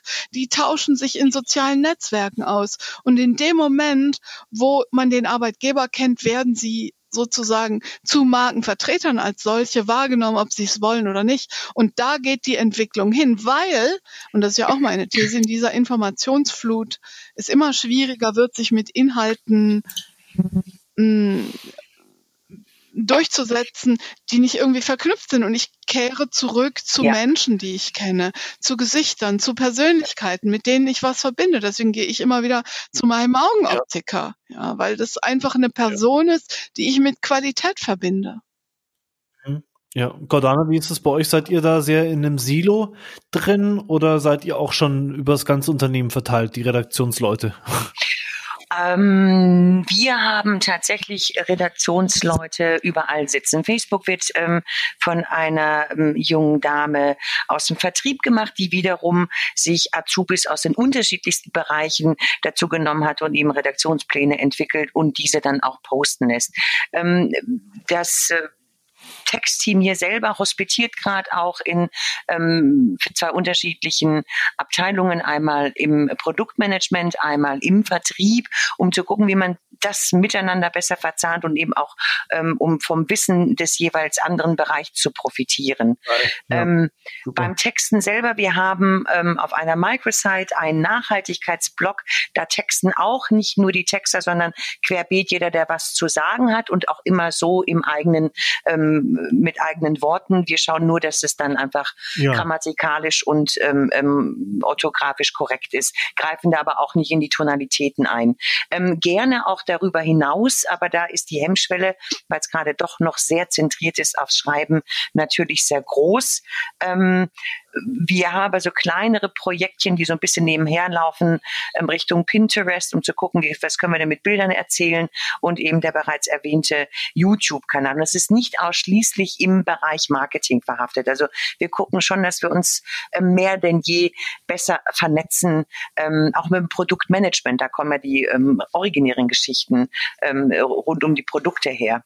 Ähm, weil alles andere würde uns, ähm, das wäre so wie Teflon beschichtete Marken Markenkommunikation. Also sehr, also tausendmal gefaceliftet und ich erkenne die Gesichtszüge nicht mehr und das mögen wir nicht. Also das ähm, ist auch nicht, ähm, es ist nicht authentisch, dass das, der Begriff fällt wieder, den hatten wir ganz zu Anfang. Ähm, wäre, wäre nicht unser, also zumindest ist er nicht ähm, der Anspruch, den ich jetzt ganz originär von mir und meinem Team heraus ähm, deklarieren würde. Es muss schon ein bisschen lebendig sein. Es kann auch ruhig mal nicht ganz so perfekt sein. Also ähm, die Imperfektion hat ja auch durchaus was sehr Liebenswertes, selbst im B2B-Bereich. Mhm. Äh, und irgendwie so eine, ich, die Frage jetzt an euch beide. Äh, Großunternehmen, ich meine, da kann ja nicht jeder alles schreiben, muss ja irgendwie auch kontrolliert werden, oder? Oder wie, wie, wie läuft das bei euch, ähm, Gordana? Nicht jeder alles schreiben, da bin ich ja die schlimmste aller Stellen, die man sich so vorstellen kann. Nein, ja. geht natürlich nicht. Und sobald ich ähm, unsicher bin, ob man ähm, im Sinne von Kaiser und Kraft ähm, etwas sagen darf, frage ich natürlich auch meinen Chef um Rat. Ähm, aber es sind äh, aber ich glaube, das versteht sich von selber, dass jetzt man keine Tabuthemen, ähm, ja. also Politik, Religion und und und wird auch ähm, sicherlich hier verboten sein oder auch ähm, Haltungen, die äh, gegen das Unternehmen sprechen, wobei man, was nicht bedeutet, dass man nicht durchaus mal kritisch pro und contra ähm, pro, also im Sinne seines Unternehmens Themen diskutieren könnte, also gerade im nachhaltigen Bereich. Da muss man natürlich aufpassen, ähm, dass man sich jetzt hier nicht als der liebe Herrgott aufführt. Ähm, und es stimmt einfach nicht nicht. Also immer Butter bei die Fische ne? und bodenständig bleiben. Dann geht, glaube ich, mehr, als man meint. Ich hab, Kerstin, ja. wie sollten die Unternehmen mhm. da aufstellen, deiner Meinung also nach? Also ich habe ja den Uwe Knaus schon mhm. zweimal interviewt, den, den Chefblogger von, von Daimler. Daimler und ja der sagt, sie müssen gar mhm. keine Zensur ausüben. Also die Angst, dass Mitarbeiter irgendwas ja. Schädliches sagen, kann man vernachlässigen. Die große Mühe liegt wirklich darin, Menschen dazu zu motivieren. Das kann ja. man nur, wenn man auch eine Fehlerkultur hat. Also wenn, wenn Menschen klar haben, wenn sie mal einen Fehler mhm. machen, dass, was du gerade gesagt hast, Gordana, dass man ja. dafür sorgt, dass sie nicht vorgeführt werden. Ja, eine Rechtschreibkontrolle ist ja keine Zensur, sondern man sorgt dafür, dass sie ja dass sie sich nicht lächerlich ja. machen, wäre jetzt zu groß. Aber so, ja. ja? Und mhm. das ist meine Erfahrung. So diese seltenen, gehypten Fälle, dass jemand in mhm. Social Media sich gegen das Unternehmen äußert, das, das kann man eigentlich ja. vernachlässigen, ehrlich gesagt. Zensur braucht man gar nicht auszuüben. Man muss natürlich Hilfestellung leisten, weil ja. auch nicht jeder so ein Gefühl dafür hat, sind genau. meine Geschichten interessant genug.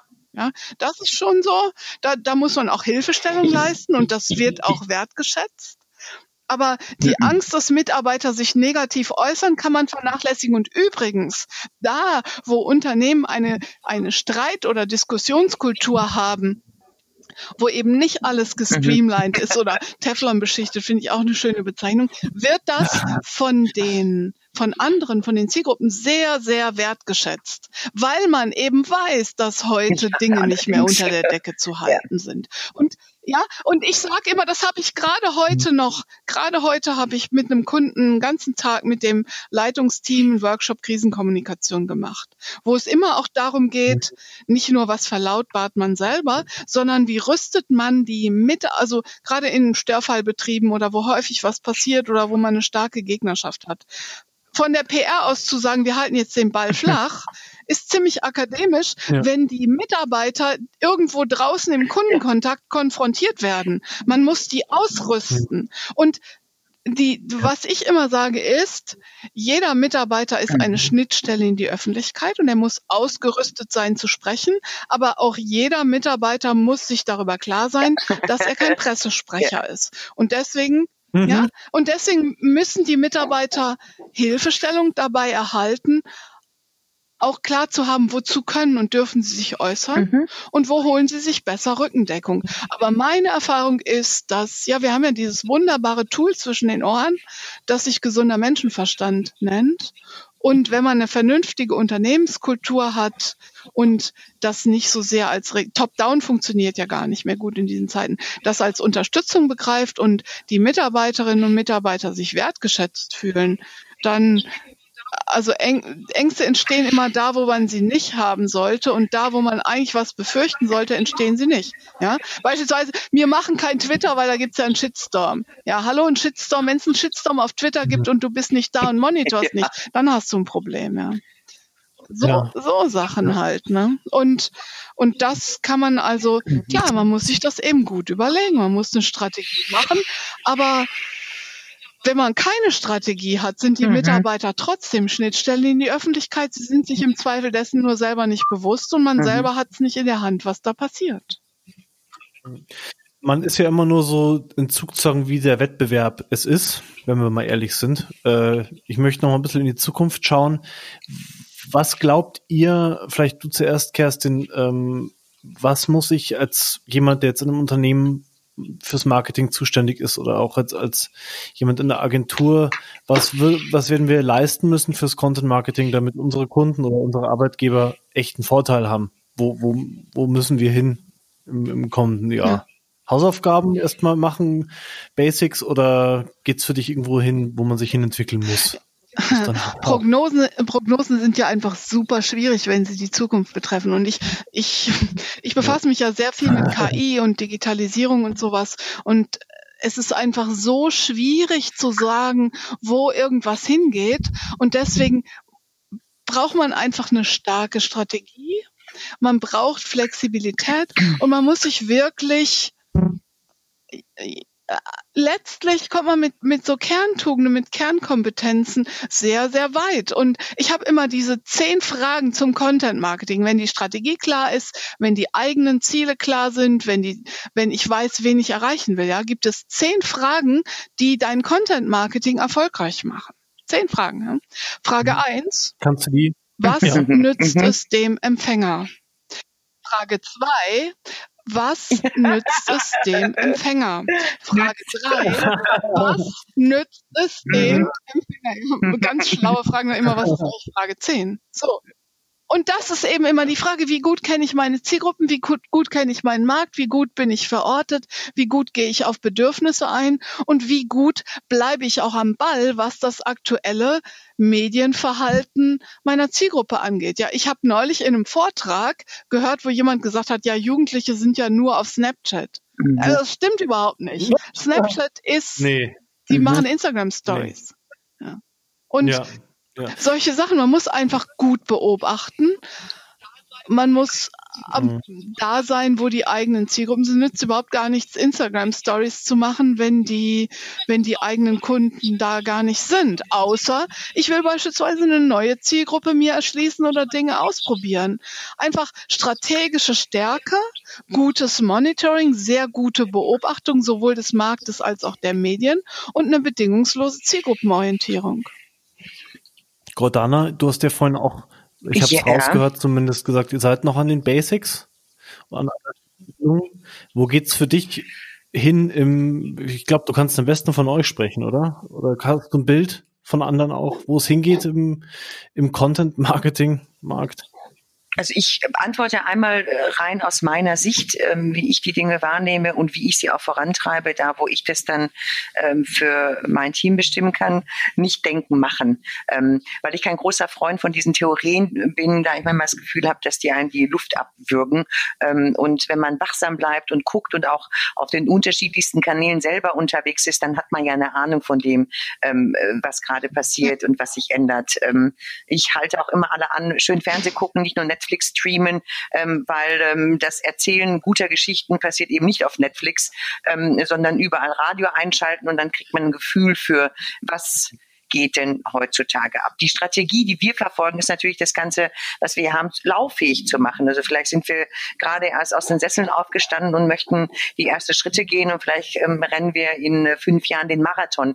Ähm, weiß ich aber nicht. Ähm, lieber mal anfangen, gucken, ähm, touchiere ich links eine Leitplanke oder rechts, sondern finde ich wieder zurück in meine Mitte, um auch zu gucken, wie, wie ist es denn tatsächlich, wenn es sich aus der Theorie in die Praxis, ähm, ähm, wenn es übergeht. Ist es der richtige Weg oder muss ich nachjustieren? Deswegen ähm, erstmal machen und dann ehrlich drüber reden und schauen, ist es richtig. Also es muss nicht auf der mhm. Strategie bleiben, wenn sich herausstellt, dass die Strategie nicht die richtige sein sollte. Dann macht man halt eine Nebenstrategie oder ähm, verzweigt es dann nochmal, bis es eben für uns machbar also ganz wird. pragmatische Töne hier aus dem Konzern.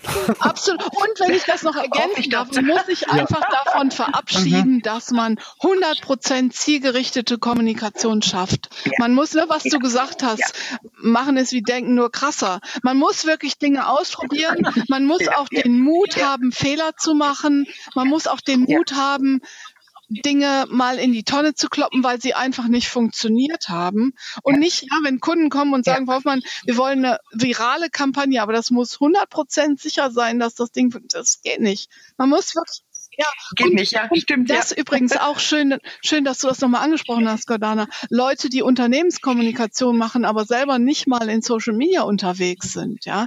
Das funktioniert, funktioniert nicht, nicht, weil man wirklich auch ein Gefühl dafür kriegen muss. Da schreie ich schon immer, wenn ich Texte erwische, die sagen, ich lese nicht mehr. Ich sage, na super, da freut sich jetzt die Chefin. Geht nicht. Man muss an, an den Medien dranbleiben, die man bedient, weil die, die, die bleiben ja nicht stehen. Also ich kann nicht in fünf Jahren wieder auf Facebook Oder Facebook doof finden, aber Social Media Teaser schreiben, ja. Ist auch irre, ja, ja. Oder nee, ist nichts für mich, ja. finde ich doof. Geht nicht, funktioniert nicht. Ich kenne jetzt auch nicht alle, aber ähm, die, die wir kennen müssen, also das kann ja jedes Unternehmen und auch jede Agentur für sich entscheiden. Die Agenturen müssen immer, Unternehmen können ja für sich entscheiden. Ich muss auch nicht auf jedem Nein. Kanal rumtanzen. Ne? Aber ein Gefühl ja. dafür kriegen. Und letztlich ja. ist professionelle Kommunikation halt keine Frage persönlicher Vorlieben. Wenn mir jemand sagt, jemand, der professionell Kommunikation macht, Facebook finde ich aber doof, ja, dann sage ich, keine Ahnung, ich finde es ja. auch doof, morgens um halb sieben aufzustehen. Ja. Und wir tun es trotzdem, ja. genau. Ja. Noch ja, finde ich übrigens gar nicht so doof, aber. Dana noch kritische äußere Meinungen zum, zu dem, was kommt, oder wo du sagst, da, da stehen wir, das muss anders werden, oder, oder hältst du dich da eher bedeckt? Nö, also mal rein auf dem auf dem Felde des großen ähm, Marketings. Ähm, was ich ähm, nicht mag, ist immer, ich habe immer das Gefühl, es kommen alte Geschichten in neuen Kleidern daher ähm, und äh, äh, da muss man halt schon sehr sehr gut aufpassen, ähm, dass man sich selbst treu bleibt. Also ich kenne es jetzt ähm, aus Agenturerfahrung. Erst war Dialogmarketing, haben sie alle 360 Grad gemacht, dann hat es nicht funktioniert und dann hinterher wurden wir nach drei Jahren die Kernkompetenzen von Agenturen hochgelobt und dann kehrte man wieder zurück zum Dialogmarketing. Das Bullshit. Ja. Also sich selbst treu bleiben und dann gucken, ich muss auch nicht in jede Größe 37, sondern ich bin dann einfach eine 40, die ziehe ich mir an und dann ist gut und ähm, ähm, mache das Beste aus dem. Aber auch da gilt es, den Markt zu beobachten und auch hinter das Gebuzzworde zu gucken, um zu erkennen, ähm, ist es jetzt das, was es ähm, mal war, nur anders benannt oder ist es tatsächlich etwas Neues, ähm, langfristiges, ähm, das es ähm, durchaus lohnt, längerfristig anzusehen und da auch mitzumachen. Ja, am Ende geht's ja immer um Konkurrenz. Mhm. Wie kann ich eigentlich ja meine Mitbewerber irgendwo auch übertreffen und meine Zielgruppe besser ansprechen als die? Ja, das muss man immer irgendwie im Blick behalten bei diesen ganzen Buzzwords, die es so gibt. Ähm, wo wir bei Buzzwords sind, äh, das sind ja die Agenturen, Olaf. Ähm, Entschuldigung. Wie, geht's für dich hin? Vielleicht bei euch auch bei Aufgesang? Oder wo, wo siehst du, wo sich das Ganze hin entwickelt? Also wir versuchen uns ja, das geht einher, wo wir mit Aufgesang hinwollen. Wir wollen genau dahin, was unter anderem ich für auch wichtig halte. Äh, das, ich habe das mal versucht zusammenzufassen. Auf jeden Fall Silos aufbrechen. Ja. Mhm. Ähm, das, den Appell hatten wir in der Sendung mit Nicolas Sarkot ja. auch am Schluss nochmal deutlich besprochen. Da werde ich nicht mehr, werde ich nicht im Detail jetzt weiter drauf eingehen. Äh, diese Silos aufbrechen bedeutet Schnittstellen schaffen oder eben Projektmanagement oder zumindest irgendwelche Verantwortlichen, die das, die die ganzen einzelnen Silos, ehemaligen Silos zusammenführen. Ja. Ähm, Customer Strategie, beziehungsweise der, obwohl erstmal dazu, weil Silos aufbrechen, Schnittstellen schaffen für mich das Wichtigste. Und dazu gehört Mut, was Kerstin auch gesagt hat, Mut gehört dazu. Wenn ich an die, ans, an die Struktur gehe und an die DNA damit auch eventuell gehen muss, dann gehört eine Menge Mut dazu. Und mhm. Mut muss belohnt werden in den Unternehmen und muss vor allen Dingen von, den, von, den, von der Geschäftsführung und den Vorständen getragen werden. Und ähm, das ist so die Metaebene. Dann Strategie, klar, wir brauchen eine, wir brauchen eine Strategie, sonst äh, geht der Aktivismus weiter, den wir, den viele Unternehmen vielleicht jetzt schon die ganze Zeit fahren. Ähm, da muss ein System drin sein, Inhalte müssen miteinander verknüpft äh, werden und dürfen nicht isoliert voneinander betrachtet werden. Also wie hängen Inhalte miteinander zusammen und können miteinander verzahnt werden. Mhm. Ähm, dann meinetwegen eine Strategie basierend auf einer Customer Journey. Ich will dieses Thema Customer Journey immer wieder erwähnen, aber es ist halt bei uns, äh, bei uns in der Agentur auch in die DNA quasi gegangen und wir richten halt wirklich alles, was wir an Dienstleistungen tun, alles, was wir an, an, an, an einzelnen Fachbereichen haben, treffen sich in der Customer Journey im Endeffekt wieder. Das ist für uns das zentrale Anlaufziel oder das zentrale strategisch, der zentrale strategische Ansatz. Irgendwie. Ja, ich meine, das hat ja auch ähm, Grund, jemand, der so lange dabei ist wie du und jetzt auf diesem Customer Journey Thema rumreitet, das hat ja auch einen Grund, ja. Du hast dich da voll eingerastet bei diesem Ding, hast wahrscheinlich gemerkt, hey, Moment, es geht doch um diese Kundenreise, die jeder Kunde hinlegt wir haben, wir haben jahrelang probiert, wie wir diese interdisziplinäre Geschichte hinkriegen, was wir als Agentur, wir sind als, wir sind aus einer PR-Agentur und aus einer Suchmaschinenmarketing-Agentur entstanden. Ja. Also, und ähm, wir haben jahrelang überlegt, wie kriegen wir denn jetzt dieses Interdisziplinäre drin? Und da kam irgendwann wie aus dem, mhm. kam mir diese Customer Journey. Ich dachte so, das ist es. Ja. Das ist es, um, um, das ist der zentrale Ansatz, um diese inter, dieses interdisziplinäre fachbereichsübergreifende Arbeiten hinzukriegen. Ja, und das schließt und, ja alles mit ein, eine ganz spannende Denkweise, alles, was wir heute auch gesagt haben, die verschiedenen Formate, nicht nur in Text denken. Das genau, ist da alles drin. Genau, das ist alles drin. Das kann man alles auf, die, auf dieses, auf diesen, wenn man die Customer Journey einmal, das Modell einmal nimmt, egal ob das vierstufig, fünf AIDA-Modell, dreistufig, fünfstufig, siebenstufig, völlig wurscht. Auch, ja. auch die Benennung, auch die Benennung der Phasen ist völlig wurscht. Wichtig ist, dass man, dass man, dass man alles, was man in der Kommunikation kann, mhm. macht, eben auf diese, in diese Customer Journey mappen kann. Mhm. Und, äh, und dann noch, was, was den Content direkt angeht, generell Fragen. Warum will ich überhaupt Content veröffentlichen? Warum ja. will ich, warum will ich konkret diese Content-Idee veröffentlichen? Ja. Für welche Zielgruppe, Persona soll dieser Content produziert werden? Für welchen mhm. Zweck, welche Ziele soll der Content produziert werden? Weil wir machen das nicht zum Mittel, Mittel zum Zweck, sondern wir, wir haben da Ziele, die auch irgendwie in, irgendeiner Form gemessen werden müssen und welche Kanäle eignen sich für die Distribution, sprich im Endeffekt daraus entsteht dann wieder relevanter Content und relevanter Content ist tot, das Wort wurde so tot gelabert in den letzten Jahren. Was bedeutet, was bedeutet, was bedeutet Relevanz? Relevanz bedeutet, indem ich den Kontext abdecke, dass ich Kontext, den Kontext beachte. Was will ich veröffentlichen? Also welches Thema? Für welche Zielgruppe? An welchem Ort, zu welchem Zeitpunkt und wie ist die Ansprache. Ja. Und dann wird es relevant. Ja. Aber es sind doch schon die altbekannten Prinzipien, die wir doch seit Jahren alle kennen, oder? Ja, aber, aber eben nochmal übertragen auf diesen content-zentrierten ja. Ansatz. Ne? Also ja. das ist dann, ja. dann, aber du hast recht, äh, du hast ja auch zu Recht angemerkt, vieles von dem ist nichts Neues so, aber wir sehen es halt tagtäglich immer noch, dass es dass, dass, dass nur Bruchteile davon beachtet werden. Das ist aber wirklich irre, das beobachte ich ja auch. Und dann denke ich mir, also zumindest ähm, ähm, für die ähm, schreibende Zunft, die ich ja dann auch mitvertrete, und denke, Leute, aber man hat dann irgendwie seine Hausaufgaben gemacht, weil es sind ja die zentralen Fragen, überhaupt irgendeinen lauffähigen Text hinzukriegen, der nicht einfach irgendwie ins Nirvana schießt. Und es ist tatsächlich heute nicht mehr allen bekannt und man tut sich schwer, diese Fragen zu beantworten. Und das schockiert mich ein bisschen. Ja. Also ich bin dabei, dass man es ähm, immer wieder vorhalten muss, um das Thema in den Köpfen zu halten. Und gleichzeitig bin ich ähm, schockiert, dass das ähm, irgendwann mal ähm, in meinen Anfängen als, als Texterin bis heute flöten gegangen ist. Ich finde es gut, dass Leute wie ihr sowas hochhaltet, auch weil es mhm. ist ja unglaublich einfach geworden, ein Video zu veröffentlichen, einen Text zu veröffentlichen, ja. einen Podcast zu veröffentlichen. Und man macht es so, aber äh, also in meiner, äh, meiner Erfahrung machen wir alle uns deswegen immer weniger, also automatisch immer weniger mhm. Gedanken darum, eben, für wen ist das genau, welches Problem will ich lösen? Mhm. Also das ist so ähm, eine Verlockung. So, ja, ein Blogartikel. Aber ich kann mir doch davor mal empathisch Gedanken machen, für wen, in welcher Situation ist denn dieses Video jetzt, das ich äh, drehe? Ähm, und vielleicht, vielleicht ist es durch diese Schnelllebigkeit, äh, muss man das immer wieder auffrischen im Kopf ähm, es geht hier um eine Reise, die jeder Mensch hinlegt, äh, wenn er sich über irgendwas informiert.